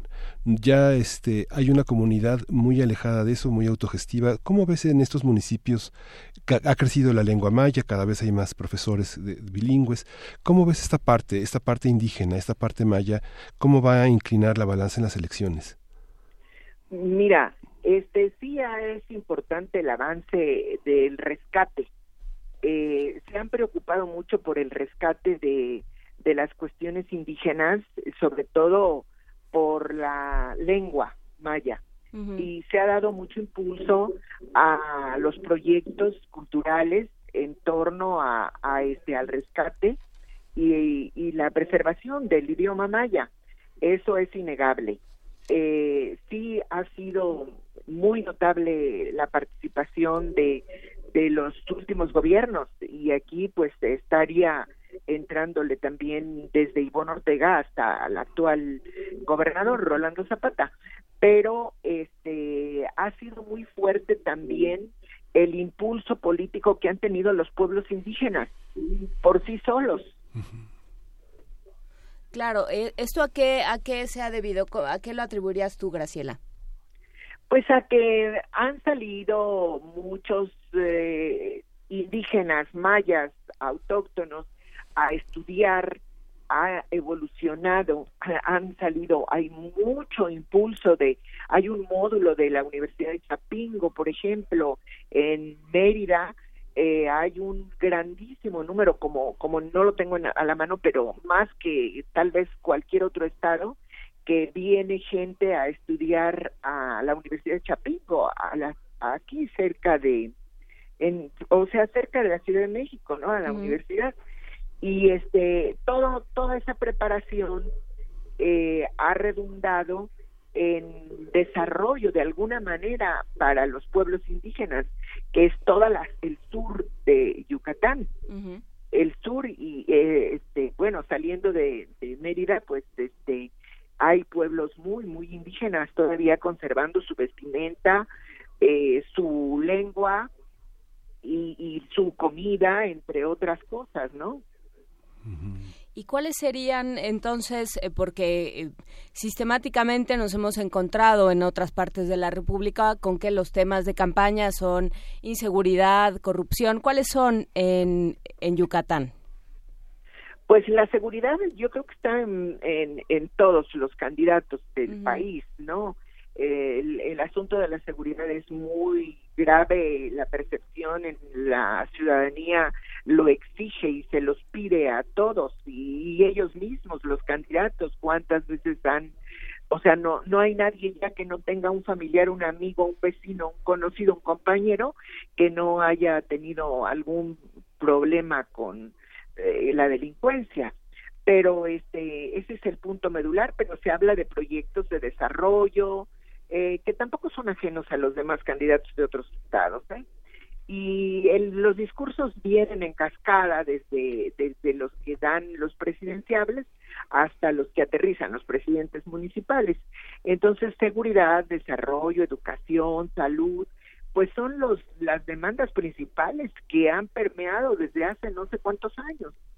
¿Qué pasa a nivel de municipio? Eh, ¿Hay una discusión política, hay una discusión democrática? ¿Cómo, cómo se ve? Sí, en los municipios están muy competidos, eh, este, pues te decía, Yucatán tiene 69 municipios gobernados por el PRI, 24 por el PAN, 4 por el PRD, 3 por el Partido Verde, 5 por Nueva Alianza y 1 por Morena. Entonces hay una competencia muy legítima, muy intensa en, a nivel de municipios, hay este, violencia electoral también, hay amenazas en redes sociales, en eh, en violencia desde, desde el presupuesto para las campañas, desde el incumplimiento de varias situaciones, pero bueno, es una violencia que todavía hasta ahora, hasta el día de hoy, por lo menos no ha escalado como en otros estados. Pero las demandas son las comunes en todo México, te diría yo, y este y bueno, el rescate cultural sí tiene una particularidad de, eh, en las partes indígenas de Yucatán. Pues eh, será será interesante seguirlo, eh, ver ver qué sucede el primero de julio. Graciela Machuca, qué, qué sucede con esta competencia PAN PRI que es, es, eso básicamente. Y, y bueno, pues te agradecemos mucho que hayas conversado con nosotros y que estemos en contacto para lo que sigue. Sí, no se puede subestimar el efecto el efecto Andrés Manuel López Obrador en el candidato de Morena, ¿eh? Eso Ah. tampoco se puede subestimar. Eh, es, si bien es cierto que ahorita está en tercer lugar, eh, el efecto es impredecible todavía, ¿eh? Pues será interesante revisarlo y lo platicaremos contigo, Graciela. Muchísimas gracias. A tus órdenes y muy buenos días para todos. Muy buen día. Y nos vamos a Morelos.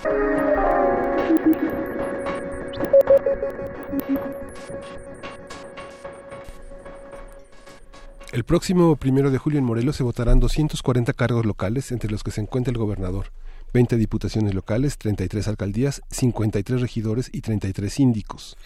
En el caso de la contienda por la gubernatura de la entidad, quien se encuentra hasta arriba en las encuestas, muy, muy, muy por arriba en las encuestas, es Cuauhtémoc Blanco, alcalde de Cuernavaca con licencia y abanderado de la coalición Juntos Haremos Historia, que es Morena, PT y PES. Le sigue en las preferencias electorales Rodrigo Galloso Cepeda. Él es candidato de la alianza PRD-PSD e hijastro del actual gobernador Graco Ramírez. A diferencia de otras entidades, en Morelos la coalición del Frente no se logró, ya que Galloso fue elegido por los perredistas, mientras que el PAN y Movimiento Ciudadano decidieron unirse para postular a Víctor Manuel Caballero como su candidato. Vamos a hacer un balance de todas estas campañas electorales en estos dos estados, ya lo hicimos en Yucatán. ¿Cuáles son los temas en Morelos? ¿Cuáles son las perspectivas? Vamos a conversar con Osvaldo Alonso, él es periodista y analista en medios digitales en el estado de Morelos. ¿Cómo estás, Osvaldo? Buenos días. Está muy bien y los saludo con mucho gusto desde Morelos. Te saludamos con un abrazo solidario desde ahora. Sabemos que las elecciones en Morelos son muy complicadas y que los candidatos dejan mucho que desear. Cuéntanos desde tu punto de vista cómo están ocurriendo estas campañas y qué está pasando con estas elecciones. Sí, gracias. Saludamos también a la audiencia. Mira, um, es una campaña atípica, por lo menos es lo que hemos visto, eh, tomando como antecedente pues las campañas eh, pasadas a la gubernatura, principalmente las ciudades últimas, en donde habían sido constantes y los partidos, no había novedad en cuanto a los procesos internos de los partidos políticos y sabíamos muy bien cómo venían esos procesos y quiénes serían sus candidatos.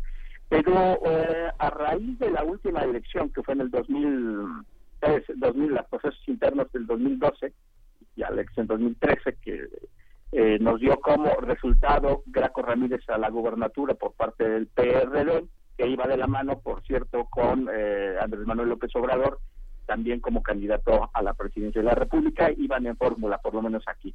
Y esto, eh, digamos, nos dio otro panorama porque aquí ha habido una alternancia en tres ocasiones. Ha gobernado el PRI, gobernó dos años el Partido Acción Nacional y en el 2013 llega el PRD a, a la gubernatura y es el gobernador Graco Ramírez quien llega de la mano de Andrés Manuel López Obrador, aunque al segundo día eh, Graco Ramírez niega Andrés Manuel López Obrador aquí en el estado de Morelos. A partir de ahí, entonces, empezó, fíjate que decía un estilo de gobernar que no ha gustado mucho y que en el 2015 eh, reflejó ahí, digamos, el rechazo a el sistema de gobierno que aplicó Graco Ramírez desde el PRD y nos presentan a un candidato, eh, a un, en ese entonces, a una propuesta que rompió con todos los paradigmas sociales y políticos que habíamos visto, por lo menos aquí en el Estado. Y entonces aparece un futbolista llamado Cuauhtémoc Blanco como candidato a la presidencia municipal de Cuernavaca, gana la presidencia y desde entonces eh, Cuernavaca se, ha habido, se vio en un retraso en los, la prestación de los servicios, pero a pesar de ello vuelve a surgir este personaje público como precandidato a la gobernatura y se consolida como el candidato que ahora, como ustedes bien lo le hacen la reseña, se ha consolidado con las preferencias electorales. Y en esta ocasión... Esto habla de que... disculpa, continúa, por favor, Osvaldo. Esto te decía que habla de la perspectiva de que posiblemente va a haber otra alternancia, pero con otro partido y con alguien que viene de estructuras muy diferentes a las de los partidos políticos. Pero me decías, no, eh, preguntarnos un poco de qué es lo que está ocurriendo entonces con la con la tendencia en, las encuestas, pensando que Cuauhtémoc Blanco tiene una ventaja eh, avasalladora y, que sin embargo no tenemos claro siquiera si sabe esta vez a qué partido pertenece. En ocasiones anteriores él no tenía ni la menor idea de qué estaba haciendo, eh, ni a qué partido estaba jugándole, ni nada, y ahora pues lo tenemos con una ventaja abrumadora. algunos dicen que todo esto es porque sería hasta lo imposible con tal de que Rodrigo Galloso no fuera eh, no fuera a ocupar ningún lugar eh, cerca cerca de Morelos. Pero bueno, ¿qué, cuál, ¿cuál sería tu mejor opinión? Pues, yo creo que en el caso muy particular de Cuauhtémoc Blanco, eh, efectivamente no hay duda que todas las encuestas sistemáticamente le dan la preferencia electoral, pero en mi opinión me parece que las encuestas están muy infladas y no sé a qué se deba, porque hay otras mediciones que no se han publicado, a las cuales hemos tenido acceso y que efectivamente le dan una ventaja por ahí de 10 puntos, quizás 12 puntos eh, por su más cercano competidor, eh, pero no alcanza los 30 puntos, eh, está entre los 29 y 30 puntos más o menos en la preferencia electoral en las encuestas que aquí hemos tenido acceso. Y, e incluso, incluso decirte que, por ejemplo, algunas encuestas nacionales que hemos conocido le dan más o menos por ahí el 30% de la preferencia electoral, pero de repente cuando se publican ya aparecen con el 40% de, de diferencia. Entonces, a mí me parece que eh, han estado inflando las encuestas como para ayudarle al candidato eh, Cuauhtémoc Blanco, pero ha sido consistente, digamos, su diferencia frente a otros. Por ejemplo, hay dudas, yo tengo dudas, porque no he visto encuestas eh, sólidas, y el segundo lugar lo tiene Rodrigo Galloso, de, la, de la coalición PRD, Partido Socialdemócrata, o le está en el segundo lugar el candidato de la coalición PAN, Movimiento Ciudadano, Víctor Caballero, porque han publicado encuestas en lo local en donde eh, hay, hay diferencias entre unas y otras y esto me parece que ha confundido al electorado porque em, son resultados muy diferentes entre una encuesta y otra. Lo cierto, lo cierto es que la lucha electoral eh, económica y, y por, popularidad la tiene Cuauhtémoc Blanco frente al candidato oficial que es Rodrigo Galloso y que es hijo del gobernador Graco Ramírez Garrido Abreu. Es ahí donde se está viendo, digamos, la competencia mediática y económica en el proceso electoral. definitivamente el candidato del Partido Acción Nacional está quedando muy rezagado, su campaña eh, ha sido eh, ya eh, bajo de nivel, ha sido muy débil, su propaganda ya no se ve y parece que se desinfló y una parte importante son es la falta de recursos. Parece que esta campaña eh, ustedes saben, en México, como lo ha dicho eh, eh Ugalde, eh, pues es de recursos y parece que en el caso del Partido Acción Nacional se ha quedado sin recursos y se ha visto ya mermado en este proceso electoral, que parece que se rezaga al tercer lugar, pero eso es una ya opinión muy individual, basado, digamos, solamente en la observación.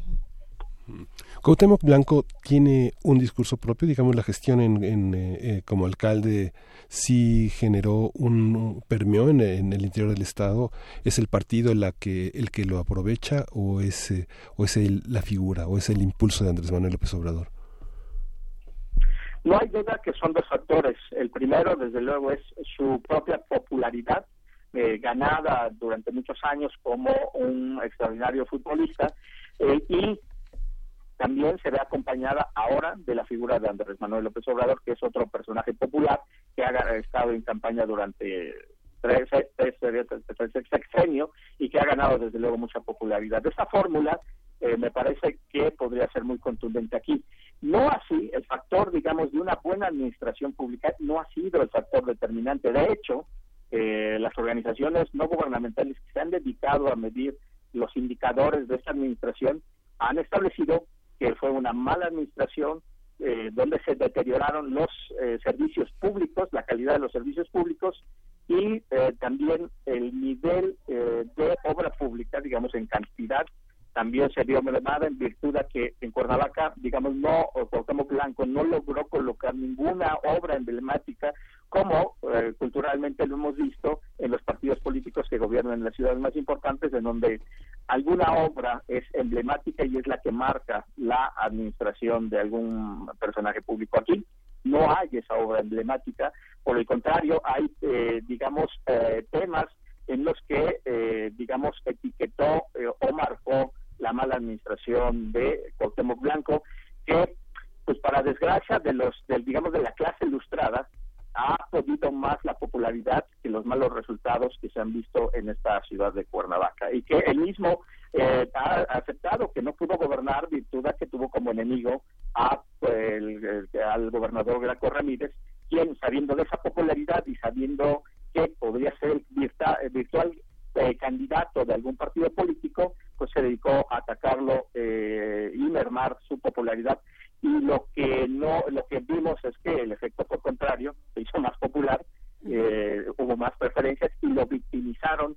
Esta victimización eh, digamos de esta de, la figura de Cuauhtémoc Blanco sirvió para catapultarlo después como precandidato de un partido político del Partido Encuentro Social y después ganar así la candidatura también de el eh, partido de Andrés Manuel López Obrador pero la, definitivamente la popularidad y y también ir también ir de la mano de Andrés Manuel López Obrador han sido factores determinantes para estar arriba en las preferencias electorales. Complicado eh, este tema. Eh, mientras, por supuesto, discutimos lo que ocurre en este caso con Cuauhtémoc Blanco y Rodrigo Galloso Cepeda, se quedan fuera muchos temas en la discusión de Morelos, que son, por ejemplo, la inseguridad, eh, la pobreza, la desigualdad y todas estas cosas que se han discutido a lo largo de los años. el tema también de reconstrucciones que se tendría que estar haciendo en esta parte, digamos, de del país, el tema de los damnificados. ¿Cómo, ¿Qué propuestas tenemos con todos estos temas? ¿Qué se está quedando pendiente, Osvaldo? Pues eh, creo que el tema de la seguridad, que como en todo el país es el, tema del que todos hablan y que hace falta propuesta también, aquí no ha sido la excepción. Pero ese es un tema, eh, digamos, eh, que ha quedado fuera de la discusión y ha quedado de manera superflua. Y el otro tema, pues bueno, de la reconstrucción, desde luego, después del sismo del, 19, del pasado 19 de septiembre, ha quedado corto la discusión de cómo reconstruir varias ciudades del estado de Morelos que se vieron afectadas y también ha quedado corto la revisión y la, auditoría de si los recursos de cientos de millones de pesos que se utilizaron aparentemente en la reconstrucción terminaron en, eh, digamos, en los beneficiarios. Hay acusaciones muy serias, virtud de que si tú vas al municipio de Jojutla, ahora te topas con que todavía hay muchos lugares en donde están las construcciones, es decir, las, las construcciones eh, no, hay reconstrucción pues en muchos lugares predios del municipio de Jojutla. Y la pregunta es bueno y entonces qué ocurrió con el dinero ha sido un proceso muy largo de mucha organización a, a, eh, destiempo y eh, el gobierno desde luego, desde luego no ha aceptado eh, esta tardanza. Más bien han, ha, dicho que la reconstrucción avanza pero en los hechos y los ciudadanos que han sido víctimas va han advertido que no ha ocurrido así y los candidatos no han hecho mucha referencia, han tratado de evitar este tema, politizar en lo electoral el tema del 19 de septiembre, pero me, parece que no ha habido propuesta clara este, del cómo, ¿no? porque todos los, lo que quiero nos preguntamos ahora los candidatos el cómo van a resolver toda la problemática que hay y aquí no es la excepción, no han dicho el cómo y ha sido solamente eh, digamos, muy superficial el, el abordar el tema. Y el tema de la seguridad, hay una coincidencia entre los candidatos, son ocho candidatos aquí en el estado de Morelos, de que compiten a la gobernatura, y hay una coincidencia en la mayoría que, que tiene que haber una, un viraje en materia de la estrategia de seguridad pública, desapareciendo el mando único para pasar a un mando mixto, aunque tampoco ha quedado claro cómo es esta figura y no lo han sabido desglosar ninguno de los candidatos. Eh, para decirte el, el, candidato, pero ya hablamos de Cuauhtémoc Blanco, es se ha justamente el conflicto con el gobernador es ha sido en parte por el mando único, que se ha declarado en contra Cuauhtémoc Blanco y ha dicho que desaparecerá el mando único, virtud a que fue una promesa de campaña del 2015 que no pudo cumplir desde luego durante tres años, pero que ahora vuelve a prometer en esta campaña y advierte que ahora sí lo desaparecerá. Aunque no se le ve cómo, ni tampoco su equipo de campaña ha dicho eh, cómo, porque tampoco ha presentado quiénes serían los posibles eh, servidores públicos de su gabinete y no hay manera de saber cómo es que resolverá este asunto si desaparece el mando único. El PRI, el, el, Partido eh, Nueva Alianza, el Partido Verde, el Partido Acción Nacional y el PRI también han advertido que desaparecerán este mando único. Este mando único, pero tampoco se ve, insisto, eh, cómo resolverán este problema de la inseguridad, que hay dos elementos que sí debemos de poner a discusión, es que el gobierno presume que bajó los índices delictivos en materia de secuestro y de extorsión y tienen toda la razón. No así los delitos que no son de alto impacto pero que repercuten más a la sociedad, como por ejemplo el robo genérico, el, asalto a mano armada, eh, hablamos de robo a negocio o también el robo de vehículos son eh, de las estadísticas que más han crecido en el estado de Morelos y que no se ve cómo lo puedan resolver y que, bueno, definitivamente para estas alturas ya no se ve cómo lo van a resolver. Pero me parece que estos son dos de los temas, como tú bien indicas, muy ausentes y que no se ve cómo lo puedan resolver ni cómo lo vayan a resolver estos candidatos. Pues eh, será interesante revisarlo. Muchísimas gracias eh, por estar con nosotros esta mañana y lo seguiremos conversando. Gracias, Osvaldo Alonso. Un abrazo. Gracias, muy buenos días a todos. Complicado. Quédense con nosotros, tenemos música y después otra nota. Sí, tenemos música de Jaime Sopes, Odio Funky. funky.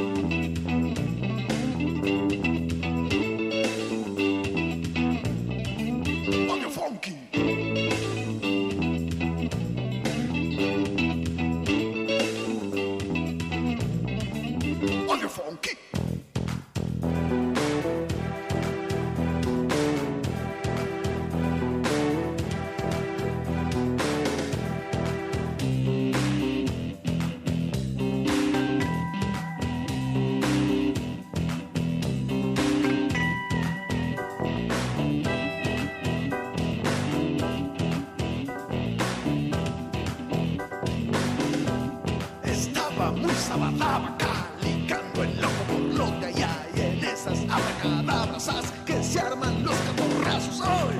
¡Ay!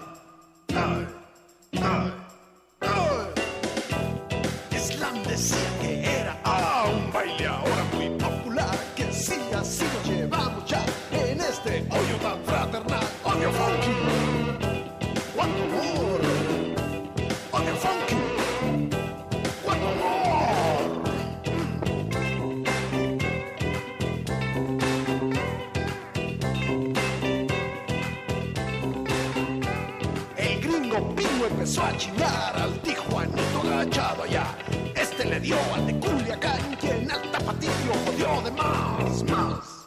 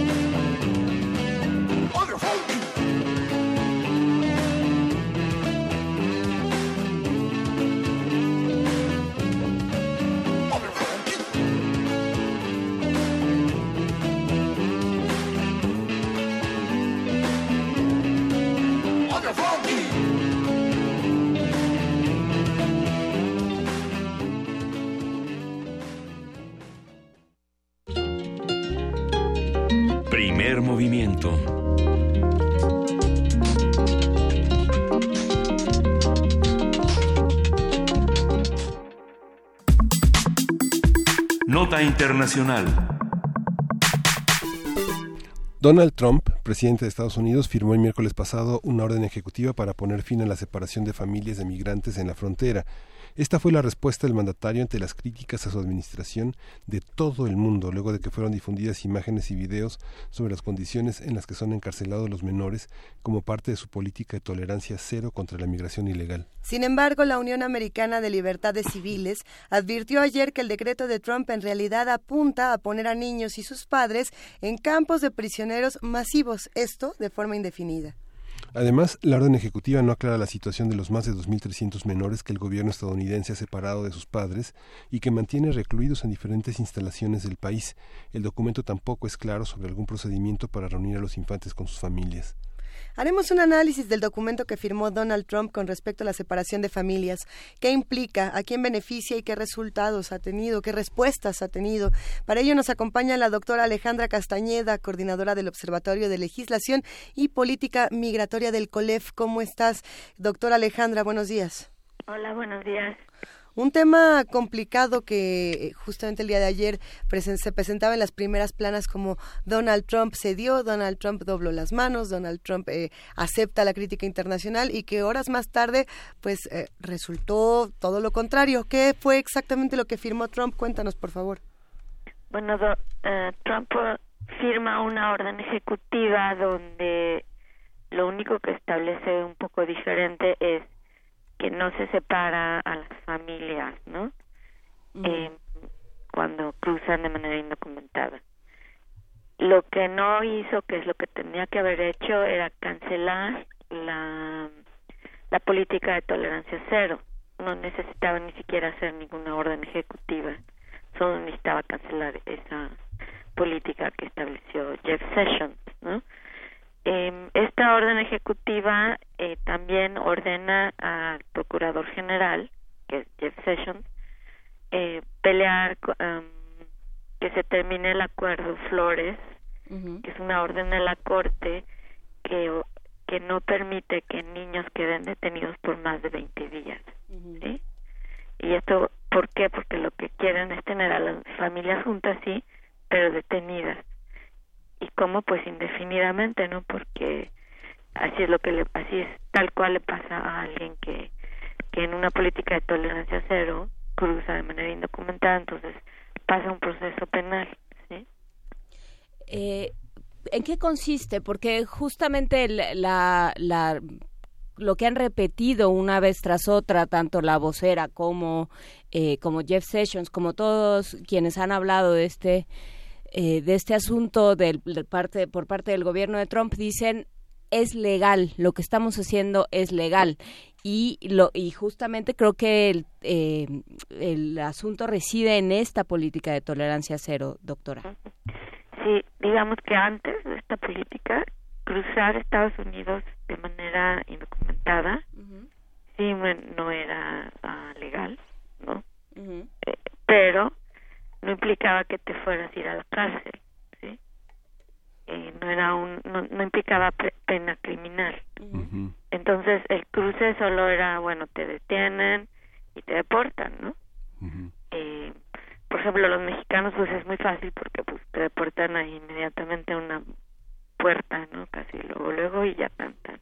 A los centroamericanos más difícil porque pues lo tienen que enviar en, en avión entonces pasan a centro de detención y luego los regresan, los deportan, ¿no? Eso es así, así seguía. Pero con la política de tolerancia cero, es en el momento en el que cruzas de manera indocumentada, en ese momento eres un criminal. No hay de a la segunda o a la tercera. Antes era a la tercera. ¿sí? Este, eso, eso es lo que cambió y lo que produjo esta crisis. Porque todas estas personas, bueno, pues si ya son criminales, pues tienen que ir a la cárcel, ¿no? Y lo que pase con los hijos, pues les tenía muy sin cuidado, como lo vimos, ¿no? Eh, entonces, eh, ¿fue legal para ellos? Pues sí, porque él, digamos, se cubrió como, pues emitiendo la política de tolerancia cero. Entonces, por eso decía, no, pues es que es legal. Sí, bueno, pues hicieron el, el, la ensalada perfecta, ¿no? Porque el otro punto es, esta población, en particular este grupo de gente, entró buscando asilo, ¿sí?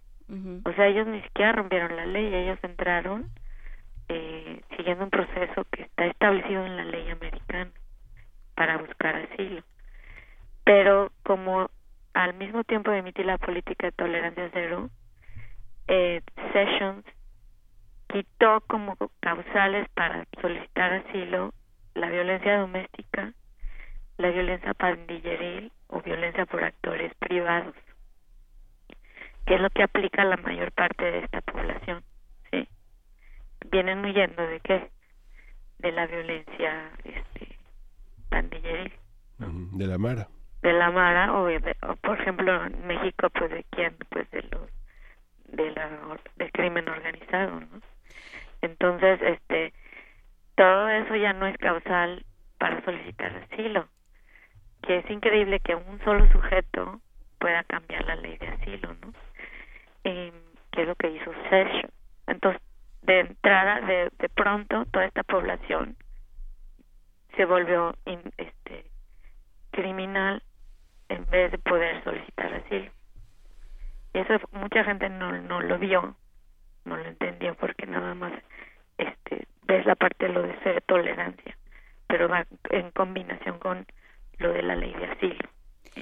¿Y cómo, eh, cómo lo ven? Desde, desde el colegio hemos hablado mucho con, con eh, las personas que trabajan en el Colegio de la Frontera Norte, eh, del que tú formas parte, Alejandra, sobre qué implica, las, las implicaciones de estas políticas migratorias, lo que, lo que dice de ese, ese sitio tan poroso y tan distinto de cada uno de los países que es la frontera.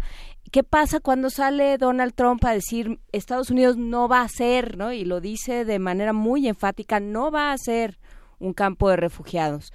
Eh, ¿cómo, ¿Cómo ven que se vaya a traducir eso? Bueno, pues es lo que está haciendo, ¿no? O sea, él lo ha venido... Si hay una cosa que ha hecho de manera concurrente, constante, desde antes de ser presidente, pero en particular ya desde presidente, es su política migratoria. Es decir, es un cuate que es anti-inmigrante, tiene una visión específica de lo que no quiere, que es el cruce de personas que vienen del sur, y hay una noción muy clara de que quiénes son estas personas en su en su cabeza, es criminales, lo peor. Sessions habló alguna vez de la suciedad que cruza por esta frontera. O sea, hay un desprecio que es racial, ¿no? Es, es, un es racismo desde desde cómo en Estados Unidos se, vive el racismo, ¿no? y se expresa. Entonces, eh, ellos no quieren nada, el, este gobierno y la gente que encabeza este gobierno no quiere gente que venga del sur y encontrar todas las maneras para evitarlo, ¿no?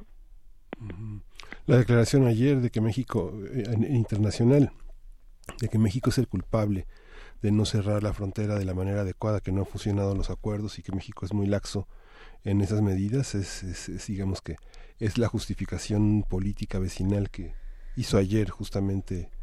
Sí, bueno, y el gobierno de México que, que no se ha dado cuenta, o no, si se han dado, espero que sí, pero desde hace mucho, ¿no? Ya sabíamos que el, tema del TLC ni, ni va a pasar o va a pasar si le da la gana o no, o sea, no sabemos qué quiere, pero había como una esperanza de que, bueno, podemos usar esta parte, decir, bueno, si no cooperamos contigo, mira, este, puede pasar cosas, eh, o, toda esta gente va a seguir pasando, ¿no? Si México realmente no cooperara con Estados Unidos en este tema, esto sería el triple, ¿no? porque sabemos que México deporta a, a sus países a gente que a los centroamericanos ¿no? hay vuelta de hoja lo que sí vimos es que no hubo un grupo que se le dio el, el paso no por, por razones humanitarias y muchos honestos ¿no? Eh, ¿cómo, ¿Cómo ves tú eh, la posibilidad de que haya una reacción dentro? Bueno, la, la reacción dentro de Estados Unidos fue muy notoria. Eh, por parte de la comunidad internacional también, pero, pero se podrá avanzar más, digamos, eh, creo que lo que has dicho hasta ahora, Alejandra Canales, es que la eh, que es muy poco lo que, lo que, a lo que se comprometió Trump ayer. Eh, entonces, bueno, ¿qué tanto esto va a poder seguir avanzando como reacción ante la política para que se pueda hacer algo que realmente pueda ayudar a la convivencia entre los dos países? Sí, bueno, Trump en la orden ejecutiva lo único que hizo, lo único que hizo fue firmarla para salir en la foto diciendo que se unan las familias, pero en realidad no cambió lo que está provocando todo esto, ¿no? Que es la, parte de tolerancia cero. Entonces no se dio nada, ¿no?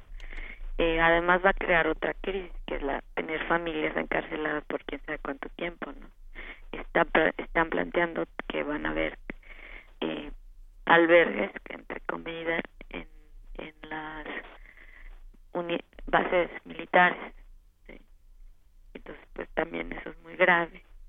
Eh, con respecto a México, es, este, digamos, el es una relación ahí de desprecio. Entonces, México lo que tiene que hacer es hacer su trabajo y si tiene que defender derechos humanos en el área internacional lo tiene que defender y tiene que preocuparse de la política migratoria que aplica en México, ¿no? es decir, nosotros nos tenemos que preocupar de cómo nuestro gobierno trata a los migrantes que cruzan por nuestro país. Pues te agradecemos mucho, Alejandra Canales, te agradecemos... Eh... Este Castañeda, eh, perdón. Ay, perdón, Alejandra Castañeda. Sí. Eh, perdón. Eh, y te lo agradecemos particularmente porque en donde tú estás son dos horas menos. Entonces, este, pues, sí, realmente se te, se te aprecia haberte levantado a estas horas infames. Muchísimas gracias por conversar con nosotros. Eh, con mucho gusto. Un abrazo, Alejandra. Vámonos a una pausa en este momento de primer movimiento para regresar a la tercera hora. Estamos leyendo sus comentarios, por supuesto atendiéndolos todos en arroba P Movimiento, diagonal Primer Movimiento UNAM y en el teléfono 55 36 43 39. Primer movimiento. Hacemos comunidad.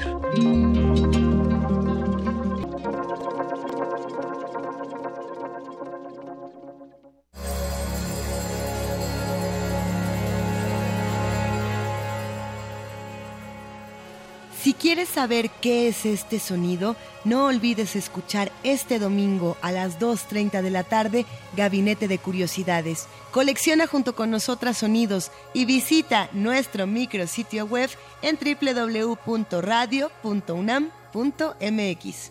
Quédate en el 96.1 de FM, Radio UNAM. Experiencia sonora. El orgullo del PRI está en todo México.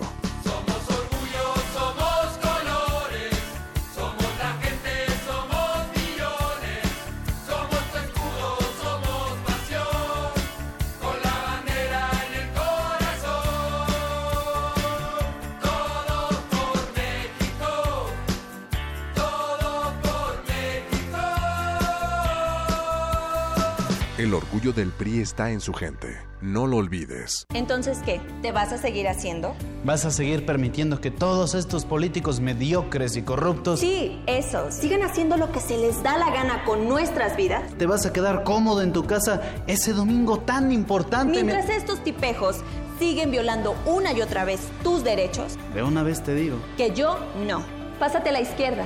Todo México se está pasando a la izquierda. El PT te acompaña. El PT te empodera. El PT está de tu lado.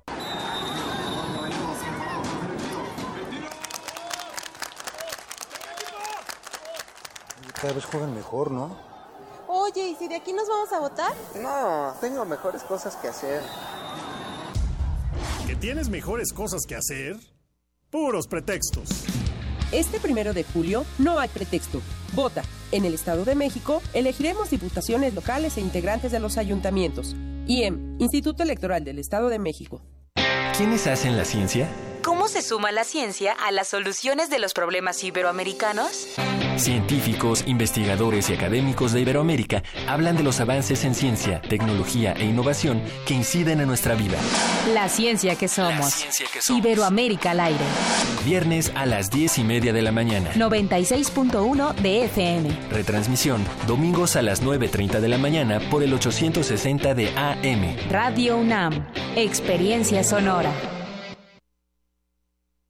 Este primero de julio, a partir de las 8 de la noche, consulta en INE.mx cómo fluyen los votos para la presidencia, senadurías y diputaciones en el programa de resultados electorales preliminares, PREP, que ofrece avances de los resultados de las elecciones. Los votos de cada casilla se registran en actas cuyos datos se publican conforme llegan a las oficinas del INE en todo el país. Compara los resultados publicados en tu casilla con los del PREP y comprueba la transparencia de las elecciones. El PREP no sustituye a los cómputos distritales que determinan el resultado de la elección. INE. Mide en 30 segundos. Escuelas. Al 100. ¿Qué vas a arreglar? Baños, aulas, seguridad y equipamiento. ¿Buenas escuelas? Con inglés y tecnología desde el preescolar. ¿También de tiempo completo? Haré cuatro veces más y una cerca de ti. Cuotas escolares. Se acabaron. ¿Y los maestros? Evaluados y con más capacitación que nunca. ¿Los padres? Ellos llevan a los niños a la escuela. Yo llevaré buenas escuelas a los niños. ¿Se puede? Se debe. Es nuestra obligación. Vota por MIF, candidato por la coalición Todos por México. PRI. Te garantizo que seguiré trabajando por los pueblos indígenas,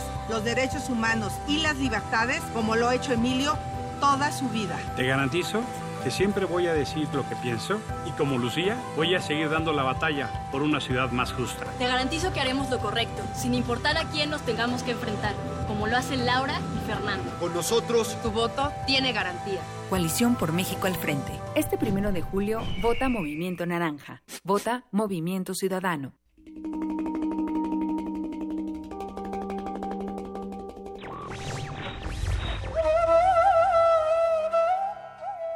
Cuando hay libertad, todo lo demás sobra. José de San Martín.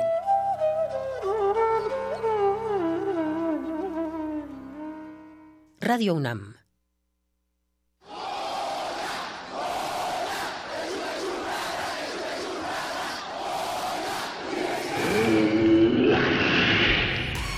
¿Te identificaste? Identifícate con Fundación UNAM y ayuda a becar a miles de alumnos universitarios. Súmate 5340-0904 o en www.funam.mx. Contigo hacemos posible lo imposible. Primer movimiento. Podcast y transmisión en directo en www.radio.unam.mx.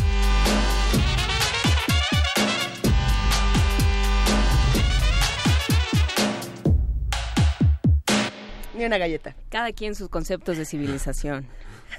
No vayan a donde no hay jericayas, diría Miguel Ángel Quemain, pero esa es otra historia. Pasen las jericayas, ya es viernes y estamos aquí en primer movimiento en esta tercera hora a las nueve de la mañana con cinco minutos. Juana Inés de esa, Miguel Ángel Quemain, Luisa Iglesias y todos los que hacen comunidad con nosotros, el equipo de Radio UNAM, el equipo de TV UNAM. Eh, en arroba P Movimiento tenemos muchos mensajes, igual en primer movimiento en Facebook, visítenos, llámenos. Tenemos muchas llamadas telefónicas también. Hay que decir que no siempre podemos leer todas al aire porque sería muy complicado, pero los leemos, los escuchamos y por supuesto que agradecemos muchísimo esta oportunidad para conocer sus opiniones. Eh, sí, por aquí, a ver, por aquí estaban diciendo que ya viene la poesía necesaria, que si es viernes de complacencias o no. No recuerdo que hayan pedido un poema. ¿Alguien pidió poema para poesía necesaria? ¿No? Que yo sepa, no. ¿Verdad que no? A ver. Tal vez Frida escribió un poema que quiere que leamos, pero... Frida quiere un poema de Marilyn Manson haciéndole un... No, no, no ya no vamos a poner a Marilyn El poema Manson. de Frida dura 12 minutos. ¿Qué tiene? ¿Qué tiene? Oigan, ¿y por qué no vamos a poner a...? Bueno... Bueno, hay que decir que Vania, no. Vania Si está no ponen a señalando que en Manson, prohibido redes, eh, aclaró Bueno. Vania que son 40 años de la marcha Ajá. y que en redes sociales está el tema de, de cómo votar y de toda la problemática está muy diferenciada, igual los seguimientos en redes sociales está como muy activo en esta parte, vale la pena consultarlo porque es la puerta a los podcasts y a todo este balance que se han hecho sobre las elecciones. Hay que decir que a partir de la próxima semana vamos a estar conversando al momento de la nota nacional sobre cómo llenar las boletas, cómo interpretar las boletas eh, por las bueno, de entrada por las distintas combinaciones y por las distintas resoluciones que se han dado eh, en- antes y después de la impresión de las boletas eh, sobre cómo se- si se pueden llenar, cómo qué hace a un voto válido, qué hace a un voto inválido. Entonces, bueno, para que cada quien vote por quien quiera votar y realmente su voto cuente, para que si usted es funcionario de casilla y hay dudas que no le terminó de resolver su capacitador, porque bueno, pues en, en 90 minutos en esta elección tan complicada, tan, eh, tan llena de posibles combinaciones y, soluciones y situaciones más bien, eh, pues es difícil. Bueno, pues todo eso lo vamos a estar tratando con calma durante la próxima semana, pero váyanos dentro de la medida de lo posible, envíenos sus dudas eh, a través de primer movimiento unam arroba gmail.com, a través de arroba pmovimiento en el 5536-4339, por supuesto, lo escuchamos también. Así es que, bueno, pues aquí vamos a estar Y eh, pues aquí vamos a estar todos los días. Todos los días. Mientras Mientras, nos dejen. Mientras nos dejen. El día después también. El día después. Vámonos a Poesía Necesaria para hablar de los días después. Primer movimiento.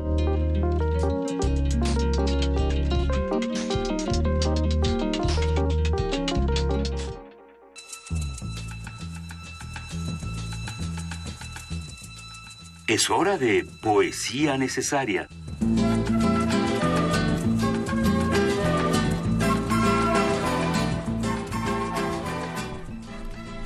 Y el día de hoy para Poesía Necesaria, cosas nuevas, cosas absolutamente nuevas, tanto autores como música eh, y sobre todo emociones nuevas, lo cual será interesante explorar en esta sección. Eh, justamente la música que vamos a escuchar eh, no tiene letra, no tiene grito, no tiene espasmo que van a quererle cambiar nada por el estilo, pero es interesante porque se cumple la trilogía de, de LPs que saca Nine Inch Nails el día de hoy. Qué emocionante, ¿verdad? Ay, es la única fanática de Nine Inch Nails. Ah, qué bonito. Eh, primero comenzamos con Not the Actual Events. Esa fue la primera parte de la trilogía del regreso de Nine Inch Nails, banda que se va a presentar en el Festival Corona Capital. Después aparece el Ad Violence y hoy a las 12 de la mañana con cero un minuto se apareció justamente el Bad Witch, eh, que ya se había filtrado en redes sociales, pero muchos no lo quisimos escuchar porque se pierde el gusto de decir, ¡ay, ya va a salir a las 12! Eh, bueno, a las 12 salió el Bad Witch, la bruja mala, y es un disco muy interesante, es un LP interesante porque es instrumental. Tiene por ahí dos canciones que sí, bueno, Trent Reznor canta, etcétera. Pero la parte in- instrumental creo que es más interesante y nos recuerda mucho de nuevo al cine, eh, a estos homenajes que se le hacían a David Lynch, a La Carretera Perdida, a Mulholland Drive. Eh, vamos a escuchar I Am Not From This World, algo así como Yo No Soy de este mundo.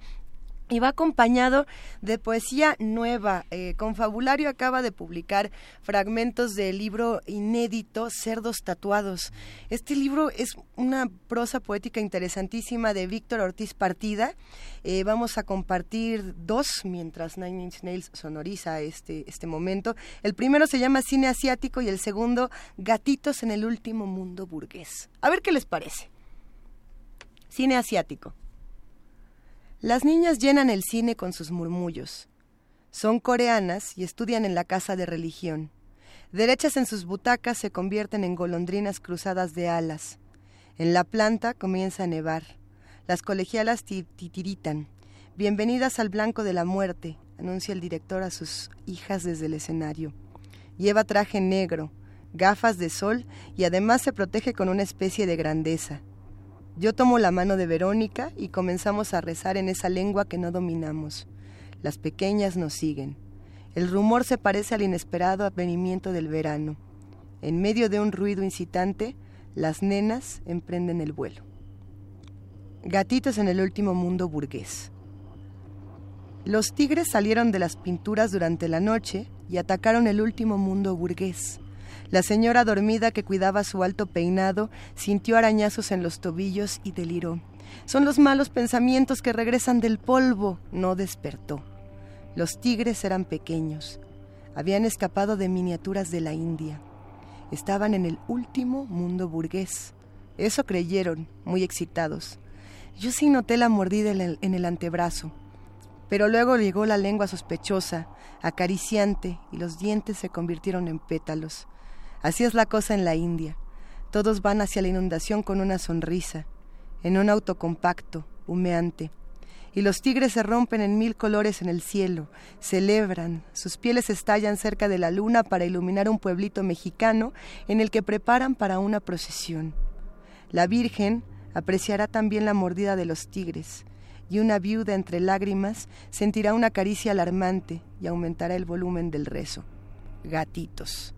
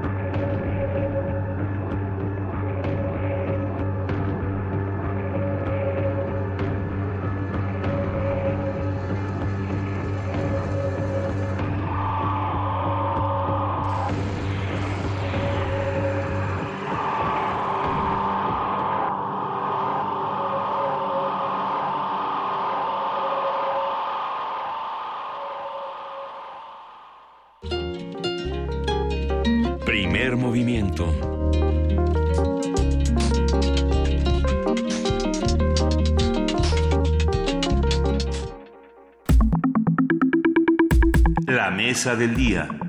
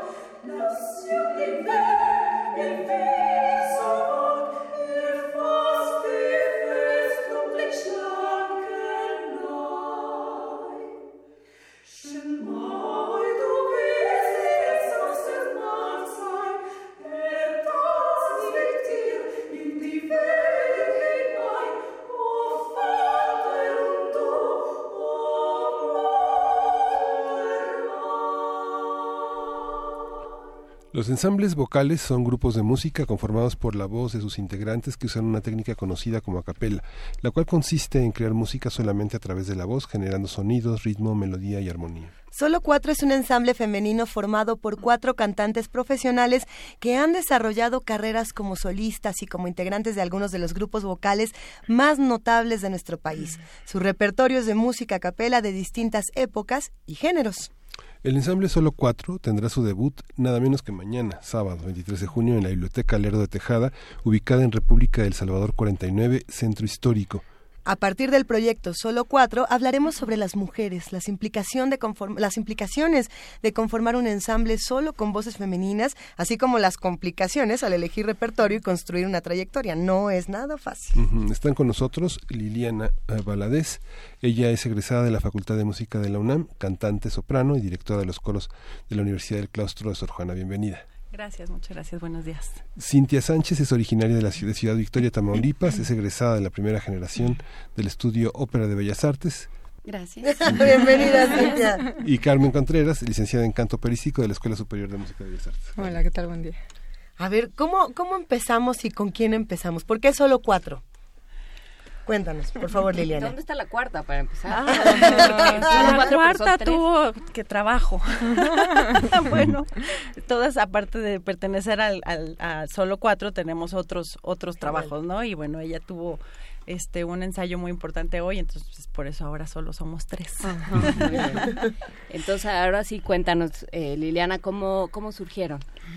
Bueno, nosotras cuatro ya habíamos trabajado juntas en, en otro ensamble, este que es hermanito grande de, este otro ensamble, que se llama Memorias del Viento. Y bueno, al, al trabajar juntas notamos un, un, acoplamiento de las voces interesante, ¿no? Aparte de que trabajábamos muy a gusto y decidimos este formar nuestro ensamble, ¿no? Nosotras cuatro nada más, con otro repertorio totalmente sí separados, pero no tanto del, del, del ensamble principal, ¿no? Muy bien. Eh, ¿Y cómo, justamente, cómo escoger un repertorio? No sé si Cintia, Carmen. Bueno, tratamos de, de no separarnos mucho de la música que normalmente hacemos. Nosotros como cantantes profesionales nos dedicamos por lo general a cantar música eh, clásica, se podría decir, pero quisimos también aprovechar este momento para hacer otra para hacer otras cosas, para divertirnos, para sacar música nueva, para cantar arreglos especiales para nosotros y es por ello que en este primer concierto vamos a mostrar una variedad muy grande de géneros. Es que apuntas a algo muy interesante, Cindy, y es que muchas de las personas que se dedican a, eh, a la música académica o a la música clásica, etcétera, mm, parece que carecen de todo sentido del humor, pero no todos. No, claro. y, y sería una mentira decir eh, que, que este este género en particular no tiene humor, no tiene diversión, no tiene juego y que no se puede relacionar con otros géneros. Ahí es que es. si, si me dedico a la música académica no puedo entrarle a nada, a nada más que esto y solo puedo dedicarme a la alta cultura. Y no es así, todo está conectado y la música académica puede llegar a ser muy incluyente en muchas cosas. Eh, ¿cómo, ¿Cómo es esta relación, Carmen? ¿Cómo, cómo lo viven? El Eh, explorar todos los géneros, el meterse en todas estas Sí, bueno, recovecos. es que esa es la gran riqueza de la música, ¿no? Este, yo creo que todas en, en, en algún punto, pues también, bueno, yo voy a hablar por mí, ¿no? O sea, yo no tuve esta formación tampoco desde pequeña, ¿no? Hay quienes sí, como ellas, ¿no? Sí. Entonces, ese acercamiento, ¿no? A, a, a las escuelas, a la música, te abre todo un panorama inmenso, ¿no?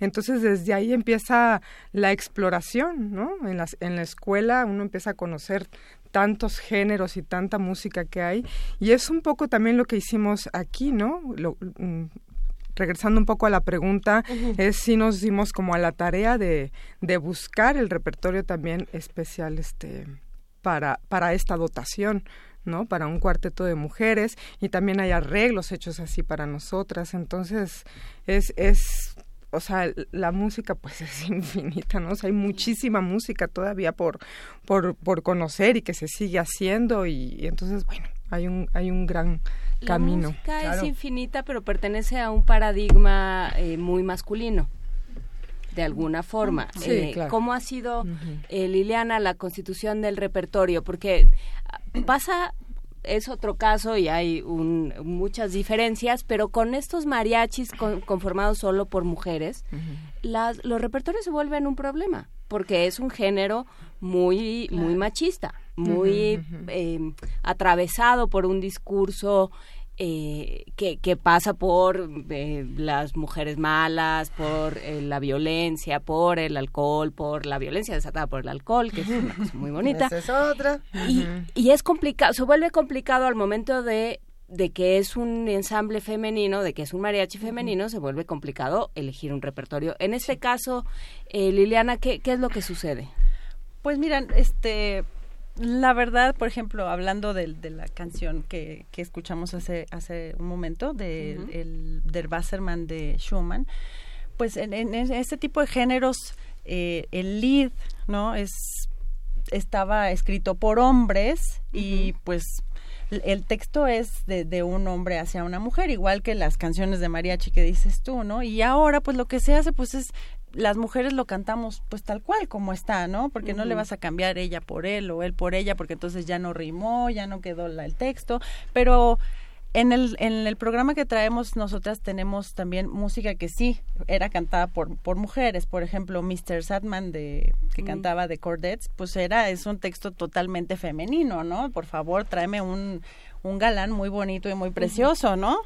Y también hay, por ejemplo, otras cosas que de una compositora, este se llama Hannah Beach, que es un usa textos de Shakespeare, pero ella es una mujer y es una de las primeras compositoras este, estadounidenses y los textos son una cosa muy hermosa, ¿no? Y ella pues es una mujer muy importante que no es muy conocida en el ámbito musical. Estas tres canciones con textos de Shakespeare pues casi no se conocen. Yo casi me atrevería a decir que vamos a cantarlas de primera vez aquí en México, Ah, ¿no? qué. Casi me atrevo a decir, no, no lo voy a decir categóricamente, pero sí, son cosas que no son muy conocidas, ¿no? Entonces, por el momento no nos estamos fijando mucho en el, en el asunto del género, pero sí tienes mucha, tienes mucha razón, ¿no? También eh, el, el ser un cuarteto femenino implica muchas cosas, muchos, dejar muchas cosas que pues como mujeres tenemos que dejar casas, niños y demás, ¿no? Com- Para juntarnos, para hacer música, para trabajar, ¿no?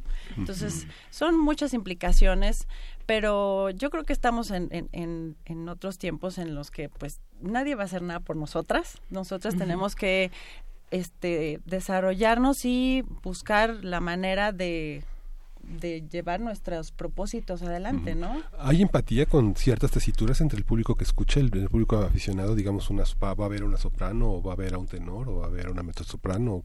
¿Cuáles son los gustos, digamos, para conformar un público en su experiencia? Coros tiene una gran trayectoria, este, de- en, en México, digamos, yo me acuerdo eh, cuando Erika Kubashek tenía los coros de México era era algo increíble, había colas de para participar en muchísimas eh, se- tenía el coro se dividía a veces hasta en tres porque estaban en diferentes conciertos. La gente canta mucho como aficionada y muchos cantantes profesionales Sí. están en los coros, pero hay un público para una tesitura especial, para una para un repertorio, para un tipo de Pues, voz. Por lo regular, las, las personas, las tesituras que más reconocen son las agudas, la soprano y el tenor. Siempre, Mm. casi siempre que nos preguntan es, ¿eres tenor? ¿Eres soprano? Aunque este, no co- reconocen aún la diferencia entre, entre un tenor y una soprano. Em, pero, este, eh, por lo general siempre se van siguiendo esas, esas, esas tesituras, pero creo que es por, porque aún no conocen o no distinguen a las, las demás. Sí, pero hay público para Sí. todo. O sea, igual para todos los géneros, ¿no? La ópera ya tiene su público, los coros ya tienen su público. O sea, si hay gente que eh, la música antigua, ¿no? Tiene su público. O sea, sí hay como como como personalidades también, ¿no? Como para cada para cada género que, que sí, que ya tienen como un público ya que, que, que los reconocen, ¿no? Los radioescuchas piden que si se puede escuchar algo en vivo.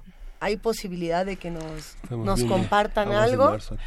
Sí, ves, obviamente nos va a faltar este Araceli, que es la, cuarta es el- voz. El bajo de nuestro ensamble. Ella hace la función del bajo, ¿no? Nuestro la voz más grave y pues es como el- en, en las- en los conjuntos de, de ensambles vocales el- es la voz de abajo es como Ajá. el cimiento de las casas, ¿no? Entonces vamos a estar un poco volando, pero sí vamos a cantar algo.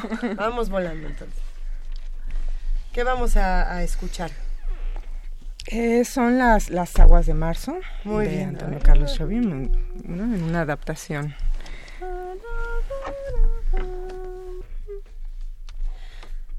Ah, e pedra é o fim do caminho, é o resto de toque, é um pouco sozinho, é um caco de vidro, a vida é um sol, é a noite e a morte, é um laço ao anzol. É peruba do campo e da madeira, canga, candeira, é uma tita pereira. É madeira de vento, um boda ribanceira É um mistério profundo, é um queira ou não queira. É o vento ventando, é o fim da ladeira É o pica, é o pau, festa da comieira É a chuva chovendo em conversa ribeira Das águas de março, é o fim da canseira É o pau, é o chão, É marcha de estradeira, passarinho na mão, pedra da tiradeira. Uma ave no céu, é uma ave no chão, é um regato, uma fonte, um pedaço de pau, é um fundo de um poço, é um fim do caminho, no rosto desgosto, é um pouco sozinho, é um paz, é um pós, é um sapo marrão, é um resto de mato, uma luz da manhã. São as águas de março fechando o verão, é promessas de vida no teu coração. É o pau, é pedra, da, da. Gracias.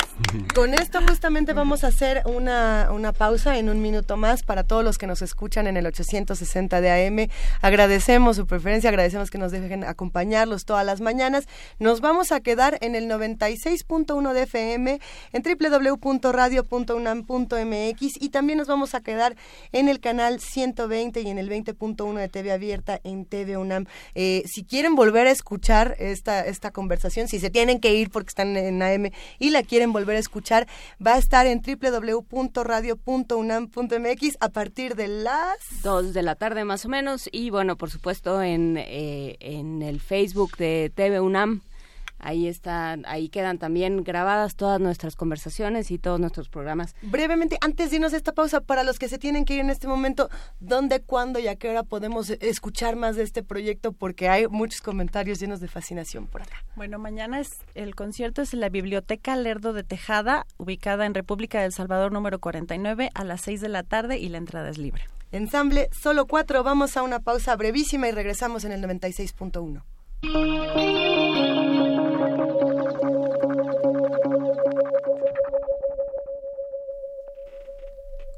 seguimos aquí en primer movimiento discutiendo todo lo que ocurre con el ensamble Solo Cuatro. ¡Qué maravilla! Sin duda.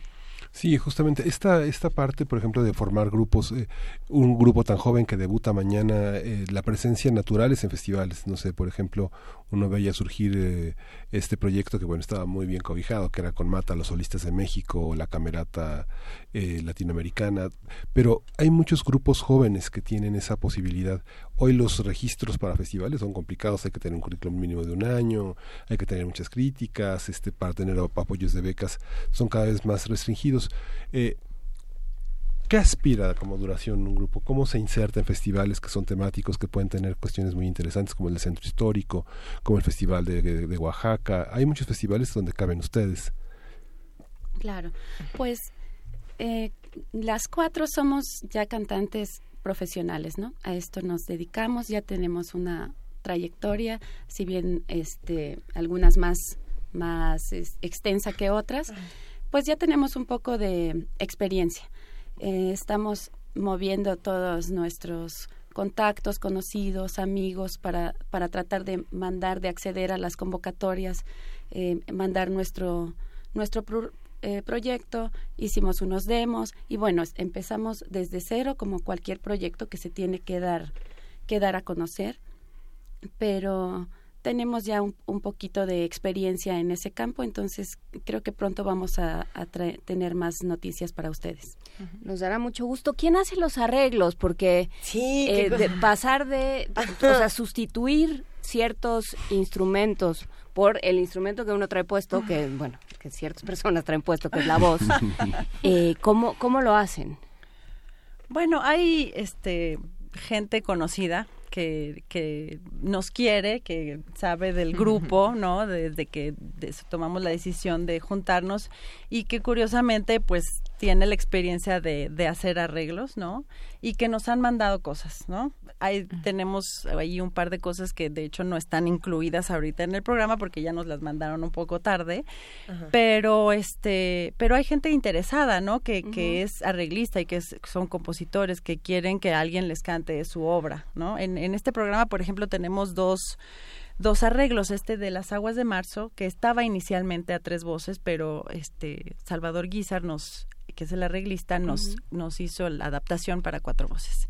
Y también tenemos un arreglo de piel canela, famosísimo bolero, que este ese sí es un arreglo especialmente para nosotras, ¿no? Que también hizo Salvador Guizar. La verdad es que estoy metiendo toda mi cara en el programa, así, como que no me ven, pero ya lo estoy está, Hay una una pieza en particular, una canción que creo que ha sido interpretada por muchos ensambles femeninos y cada quien le da un, toque distinto. Para, desde mi punto de vista es Mr. Sandman, eh, que en realidad está diseñada justamente para eso y sin embargo ya nos acostumbramos a escuchar el tin, tin, tin, tin, tin, tin. Eh, ¿Cuáles son las dificultades cuando tenemos canciones, digamos, tan populares? Mr. Sandman, por ejemplo, que ha sido tan homenajeada, tan coreada y, tan querida por, por las personas que, que la conocen. ¿Cómo, ¿Cómo se enfrentan a eso? Bueno, tiene una ventaja, ¿no? que, Ya, que ya es un hit, ¿no? Y que sabes que a, la gente le va a gustar. Claro, el reto para nosotras, pues, es interpretarla como se debe, ¿no? Para, o sea, ser como un poquito. O sea, aquí sí les van a decir, no hicieron tan, tan, tan, hicieron tan, tan. Sí, sí, sí, porque sí pasa, ¿no? O sea, también, también en este tipo de conciertos siempre va mucha gente que, que sabe de música, ¿no? Entonces, este, pues claro, sí, sí hay como cierta presión, pero no sale muy bien. ¿Nos pueden cantar Mr. Sandman? Ah, hoy, sí. muy temprano. Justamente en esa sí necesitamos a Araceli. Sí. Bueno, Luisa lo puede. Luisa Ah. tiene una pero voz justo- de bom, bom, bom. Justo, justo hace esa parte. Eso que hiciste Sí, es, la- es lo que hace la voz de abajo. No, habría que practicarla un día. voy Se a nos ir va, chismosa. se nos va, ¿eh? Se nos va. vamos. momento. Sí, bueno, es que en un grupo tan pequeño de cuatro, Justo. que falte una es como que nos falte un brazo Sí. y una pierna. A ver, ¿no? ¿cuál, por ejemplo, del programa que tienen aquí eh, pueden compartir con los que hacen comunidad con nosotros? Porque está buenísimo este programa, a ver si lo vamos compartiendo. Eh, no, eh, de sorpresa, pero a ver, ¿cuál, cuál se podrían echar con nosotros? Este, podríamos Otra. cantar este La piel canela, ¿no? Ah, muy La- bien. Hicimos así Ah, como una adaptación para, Ajá. para ver que, que no extrañemos mucho a Aracelis, ¿no? Pero Y que el público cante desde su casa. Exacto, Porque es así. que mueva las maracas si tiene alguna por ahí. ¿no?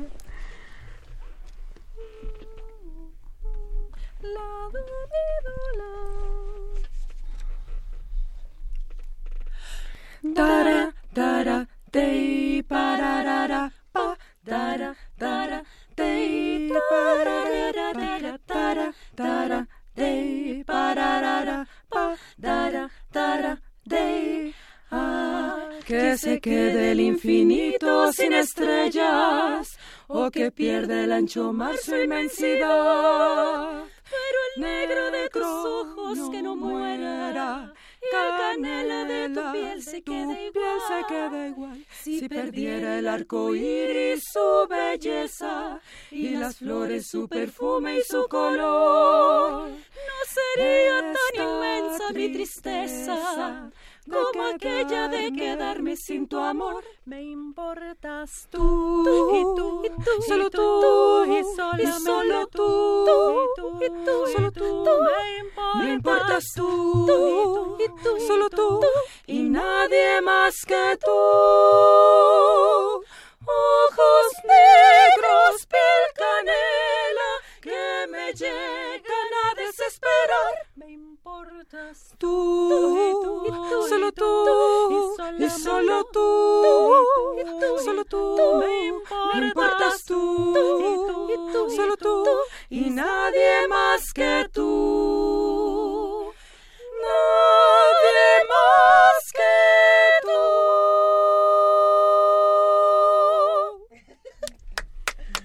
Y todos nos quedamos en la cabina con los ojos Fui la única que se, sentó, que se sintió como en la XW de 1950. Es que justamente quienes eh, estábamos hablando de Mr. Sandman y, y estas canciones, los boleros fueron importantísimos eh, para, para la música mexicana, para la música latinoamericana y para las voces de México y de Latinoamérica. ¿A quién le heredan ustedes? Pues Cintia. Yo creo que, bueno, en mi caso, a mis abuelos, a mi abuela. Yo me acuerdo escucharla cantar. Ella a sus 70 años empezó a aprender a tocar el órgano y ella siempre tuvo un gusto muy fuerte por la música. En particular yo lo heredé por ahí, por mi abuela materna. ¿Y qué oías con ella? Pues todas estas canciones, sí, sin lugar a dudas. Gracias a ella las aprendí. Carmen. Yo de mis papás, definitivamente. Mis papás igual les encanta la música. Mi papá es guitarrista, eh, pero mi papá es rockero, ¿no? Entonces eh, yo tuve esa formación de los dos, ¿no? Ellos son de los 60 de los 70 entonces bueno, yo tengo toda esa influencia, pero también, o sea, mi mamá igual escuchaba los boleros, igual que mi papá, ¿no? O sea, yo recuerdo mucho también las reuniones de pequeños, pues ellos, entre músicos y eso, igual tocando boleros y todo el mundo cantando y así, ¿no? Entonces, pues de ahí viene la herencia y, el gusto y todo. Liliana. Pues igual la música, mi abuela, este, igual los boleros, ¿no? Pero principalmente en mi casa, mi, mi mamá siempre cantaba, yo la recuerdo bien, este, haciendo alguna cosa en la casa y cantando, pero e- ella era más de Serrat, de Facundo Cabral, ¿no? Pero igual los boleros, pues ese tipo de música con mis abuelos, oy- oír el fonógrafo todos los días en la mañana, ¿no? El fonógrafo. La música ligada te recuerda. Eh, pero, digamos, por supuesto, uno, y, y hay que pensarlo, cualquiera que tenga una generación siguiente alrededor, no importa el vínculo, pues hay que pensar que la música también se hereda, que el arte se hereda de muchas formas, pero pensando artísticamente, ¿quiénes, eh, a quiénes se querrían parecer, a quienes no se querrían parecer, Ah. eso, si quieren se lo pueden ahorrar, Sí, pero... Pues yo, el- yo creo que el, el, el ensamble es un poco volviendo a los a los grupos de hombres, ¿verdad? Hay, hay un grupo que se llama The King Singers, que es un grupo inglés de seis cantantes, que pues es la perfección, Ajá, ¿no? En todos sí. los sentidos. Uno que los escucha en las grabaciones y a ver, vamos a así con ganas de escucharles alguna desafinada, algún y no encuentra uno nada y los ve uno en vivo y no encuentra uno nada que decir, ¿no? Es para mí yo creo que la, es la aspiración este ¿Cómo se llaman otra vez? The King Singers.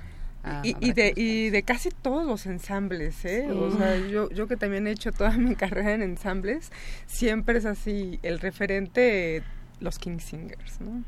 Habrá que buscarlos. ¿Qué tan complicado es a- acoplarse? Porque hablaban al principio, hablaron de dos cosas eh, que me gustaría eh, que, que, que tocaran más a fondo, que es, por un lado, eh, la, la necesidad de un ensamble de que no solo las voces, sino las personalidades se acoplen al momento de trabajar. Y por otro, hablaron eh, varias veces, tanto Cintia como Liliana mencionaron la importancia de la solidaridad en, en este gremio. Eh, p- quienes les mandan arreglos, quienes les, eh, les ceden espacios para, para cantar, todo esto. ¿Qué, qué tan importante es eh, la condición humana de un cantante y de un artista, por supuesto? Pues lo es todo. Y digo, más en este ensamble que somos muy poquitas, tenemos que estar abiertas a comprendernos, a platicar, tener una muy buena comunicación, saber que cualquier cosa se nos puede cruzar, atravesar. Al ser cantantes ya un día no amaneciste bien y, ¿Y te echó a perder todo. Claro que cuando es un grupo grande, pues te puedes esconder ahí entre tus compañeros y bueno, hoy, hoy me cuido. Y, pero si somos solo cuatro, Claro. tenemos que estar siempre cuidándonos entre nosotras. Entonces Sí. la solidaridad es básica. Perdón que te interrumpa, o sea, sí es como una, una pequeña familia, ¿no? Que, que entre más comunicación haya también entre nosotras, pues eso nos hace crecer, ¿no? Y, y conforme crezcamos como personas, como, como amigas, ¿no? Como esta empatía que hay entre nosotras, pues eso se va a reflejar también en, en, en nuestra música, ¿no? Definitivamente nos movemos todo el tiempo por emociones y, y entonces, o sea, hasta cuando, no es como en el- a lo mejor en algún trabajo que te dicen, tus problemas déjalos en casa, ¿no? No, aquí todo lo contrario, aquí llegamos y nos contamos todo, ¿no? O sea, de hecho, nuestras sesiones de ensayo así son, ¿no? Son el cafecito y de repente, ay, ya me emocioné o ya me dio el sentimiento y hay que expresarlo, ¿no? Porque pues esas somos nosotras. Es que todo esto recuerda a, a esta palabra que ahora tanto está de moda, ¿no? Sororidad. Sororidad. Eh, Exactamente. ¿cómo, ¿Cómo funciona la sororidad en un ensamble como este? Y lo pregunto pensando en algo que, que decías, Leti, hace, un- hace un momento. Eh, perdón, Liliana. Liliana. Leti, Liliana. Eh, un- hace un momento mencionaste, somos, si somos mamás y tenemos que dejar a los niños, nadie nos los va a cuidar. Pero también si decidimos no tener hijos, mal, ¿no? Mamá mal, no mamá mal, eh, alta mal, eh, rubia mal, morena mal, toda, cualquier cosa que se tome por decisión va a ser, ah, es que es, es- es porque eres mujer y entonces haces esto y haces esto otro. Y de pronto tiene que entrar la sororidad a decir, a ver, pausa y vamos viendo cómo, cómo nos organizamos. Eh, ¿Qué hacen en ese sentido? ¿Cómo se, se organizan con otros colectivos de mujeres? No buscan otros espacios, la familia y estas sororidades entre ustedes cuatro, eh, que se han, se han sumado a ustedes otras mujeres que digan, oigan, yo quiero participar o me quiero unir o algo así. Pues no, en realidad No lo hemos no lo hemos resuelto nosotras con, con nuestras familias, ¿no? Sí. Y este y entre nosotras mismas, ¿no? Sí. Porque por ejemplo, si no, pues hay que ensayar muy tarde, no, pero pues el niño ya se durmió, bueno, entonces vamos a ensayar a tu casa, ¿no? No impo- y- Sí, cantemos este tres P's, ¿no? Sí, eh, nos solucionamos entre nosotras y creo que este bueno a diferencia de Cintia que, que no tiene familia aquí no pero este las demás tenemos manera de, de dejar a a las criaturas, ¿no? Son un puente entre lo académico y lo popular, de alguna manera, ¿no? Exacto. Y digamos, ese desafío, ¿cómo, Ah, cómo se vive? ¿Cómo se vive en, en la parte académica y en la parte popular? Compiten con también con... Hay muchos grupos que están en esa tesitura, como los King Singers, que son ese puente también, ¿no? Exacto. Pues sí, este somos ese puente y es una cosa difícil, es una cosa difícil. Yo antes este cantaba en un ensamble donde hacíamos pura música popular mm, con imitación de instrumentos y era una música popular un poco académica, ¿no? Y entonces no, no, en- no encajábamos ni en lo académico ni en lo popular y los populares nos decían, ay no, está muy fino y los, y los académicos nos decían, ay no, qué corriente es cantar pura música popular, ¿no? O sea, eh, como dice este Luisa, no, no, nunca va a estar a- bien uno con nadie, ¿no? Siempre le van a encontrar este el pelito en la sopa a todo. Entonces, el chiste es que uno esté contento con lo que hace, ¿no? Que, que uno esté escogimos este programa, esto es lo que nos gustó, es lo que nos queda bonito, todas estuvimos de acuerdo, vamos a hacer esto. Y quien le guste que vaya. Exactamente. Y Luisa sigue escudriñando el programa. A ver, ¿cuál de todas las piezas que tienen aquí fue la que les costó más trabajo? Porque hay unas que están muy buenas por aquí. Ay, ay, hay varias. es que mira, toda, toda la primera Hasta parte. se ríen armónicamente.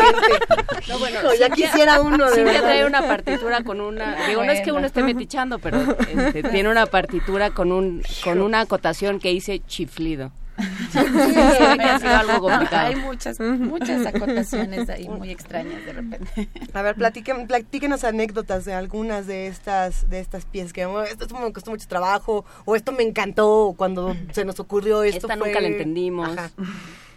Bueno, por ejemplo, de hay esta obra de, de Villalobos, de Ujú. As Costureiras. Esta, esta obra la trajo Carmen al ensamble. Y es una obra muy bonita porque habla, eh, eh, el texto y la música es de Villalobos. Entonces, habla de las costureras. Las costureras en Brasil, como las costureras en México, pues son explotadas, Sí. ¿no? Mm. Entonces, esta, esta canción tiene la peculiaridad que todo el tiempo se está oyendo el ruido de la máquina de coser. Y entonces está la parte de abajo, todas Ujú. hacemos en algún momento la máquina de coser y, y- y el texto de la, de, de la, de la obra, ¿no? Pero todo el tiempo está y es la imagen de la máquina de coser. Esa obra es, es una cosa muy, muy hermosa y pues también es una, pues digamos, es una cosa de protesta, ¿no? Que las costureras Ah. tienen que estar pues trabajando todo el tiempo poniendo una linda cara aunque por dentro este pues estén sufriendo no es que el- elegir el repertorio no es inocente. Por eso, Exactamente. por eso empezaba yo por esa pregunta, Ujú, porque, ujú. porque ve, se genera identidad, digamos. ¿no? En, en 20 años, ¿quiénes son, quiénes quieren ser ustedes? ¿Qué quieren decir? Eh, pensando en, en mujeres, en, pe- pensando en niñas que quieren ser cantantes, ¿qué querrían decirles? Carmen, Cintia. Ay, qué difícil, sí, qué difícil. Bueno, mira, es que me... Estudia me- más matemáticas. Sí, me, me, me voy a regresar un poquito. O sea, me voy a regresar un poquito tocando un poco el tema de que, claro, con nosotras hubo una gran empatía desde el principio y que ese fue un plus y, y como una ventaja ya para nosotras, que nuestras voces se acoplaron, ¿sabes? Y eso le da una personalidad, ¿no? Al, al, al ensamble. Entonces, em, o sea, es como un Ajá. poco hacia donde va dirigido el, el, el grupo, ¿no? A, a, a, a esta personalidad que, te- que tenemos entre nosotras y que yo sé que nos va a destacar, ¿no? Ahora, ese mensaje que se le da a la demás gente, pues yo creo que es un poco eso, ¿no? En esta trayectoria que tenemos ya nosotras, pues llegamos a un punto, ¿no? Este, independientemente de, de, de, todos los campos en los que nos desarrollamos también, este, que si encuentras un punto donde converges, o sea, ya, ya es, ya es un ya es un punto a favor. ¿no? Ya es ganancia. Ya es ganancia. Entonces, pues eso, o sea, para mí mi, mi mensaje a gente que se quiera dedicar a esto es, pues sí, estudiale, ¿no? Porque a nosotras nos ha costado nuestros años de estudio, o sea, y de preparación, o sea, sí hay que estudiar, sí hay que prepararse, y, cantar, y cantar, y cantar, y cantar, y cantar, porque va a llegar un punto en donde tú vas a encontrar lo que realmente quieres cantar, ¿no? Lo que quieres decir, lo que quieres expresar, y sí tiene mucho que ver también eh, con la sociedad, ¿no? En el, en el, en el punto en la sociedad en el que estamos, ¿no?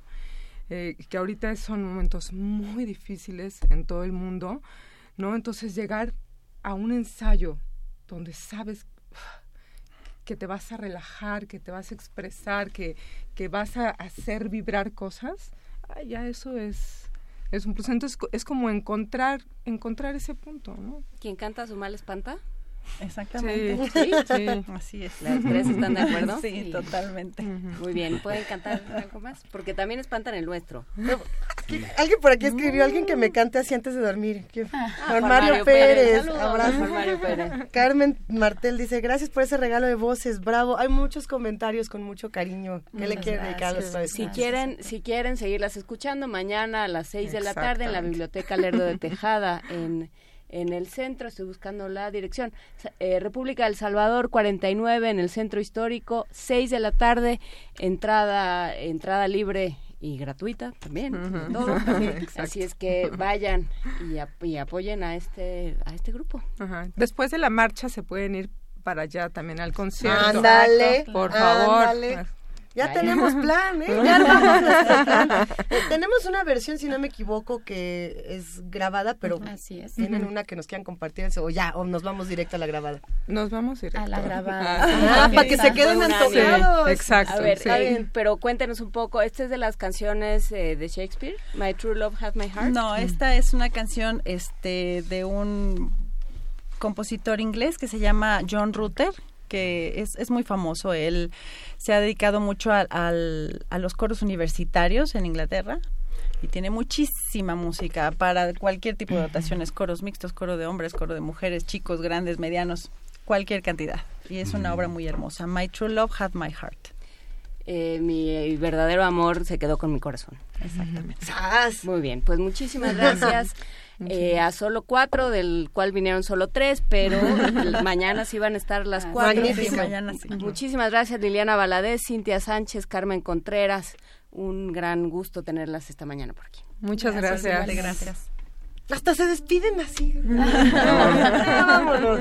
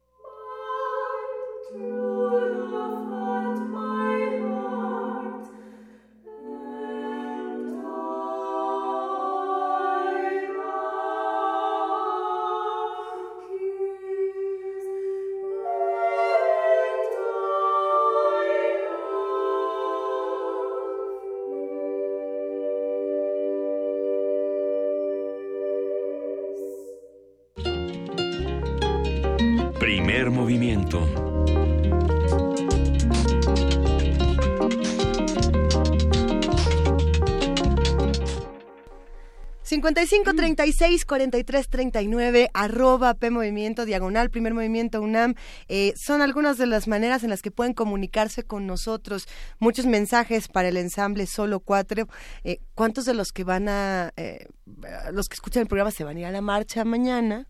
O nos vamos ir, juntos y nos o, no- vamos, ahí o al vamos al concierto, o vamos a la marcha, o vamos a todo. O no vamos a nada y nos vemos el lunes y ya. Nos empillamamos desde ahorita. Que Hasta no estaría mal No. tampoco.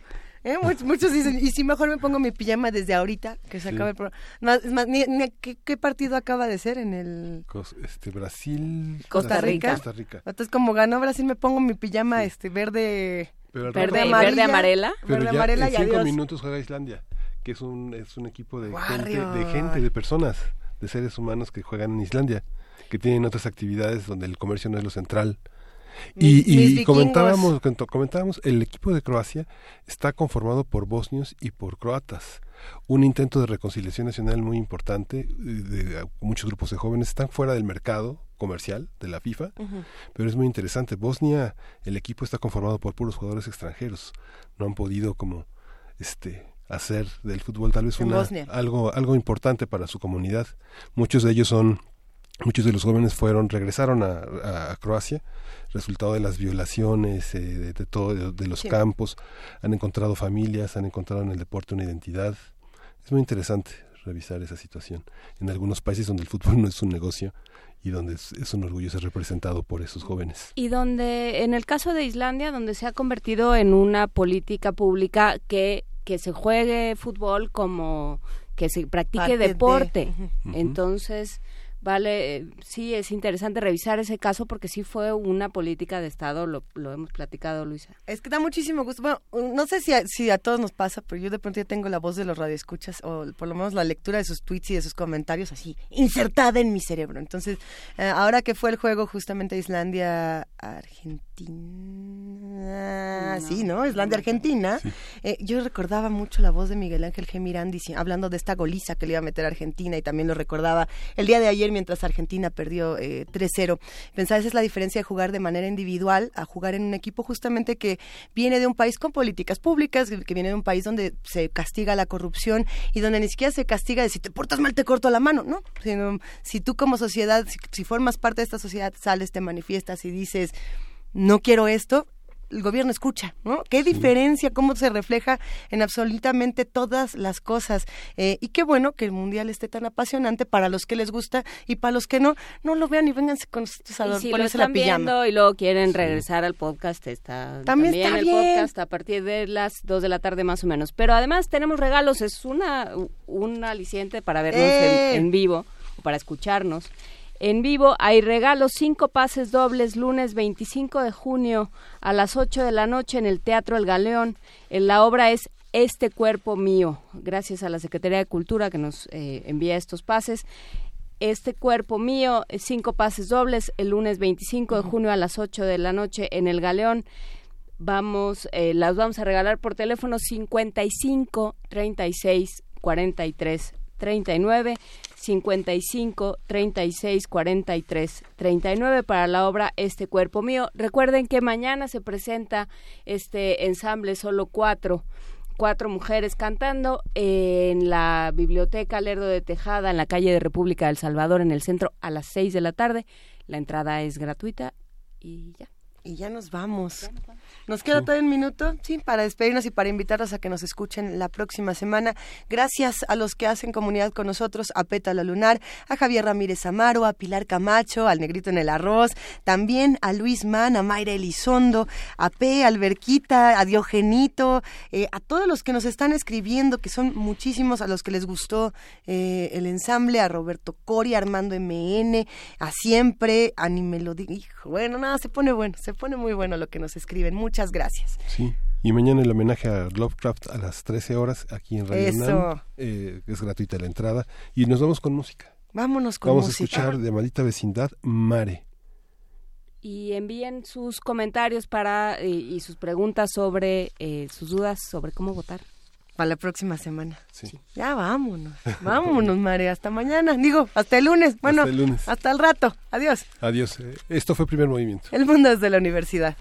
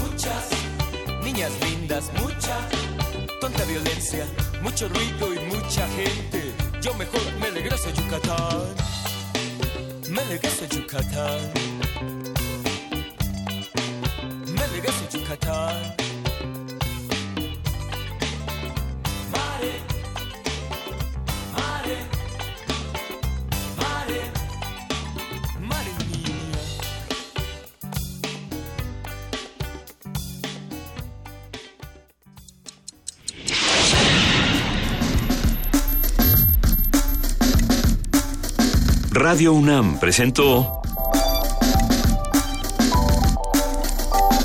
Primer movimiento. El mundo desde la universidad.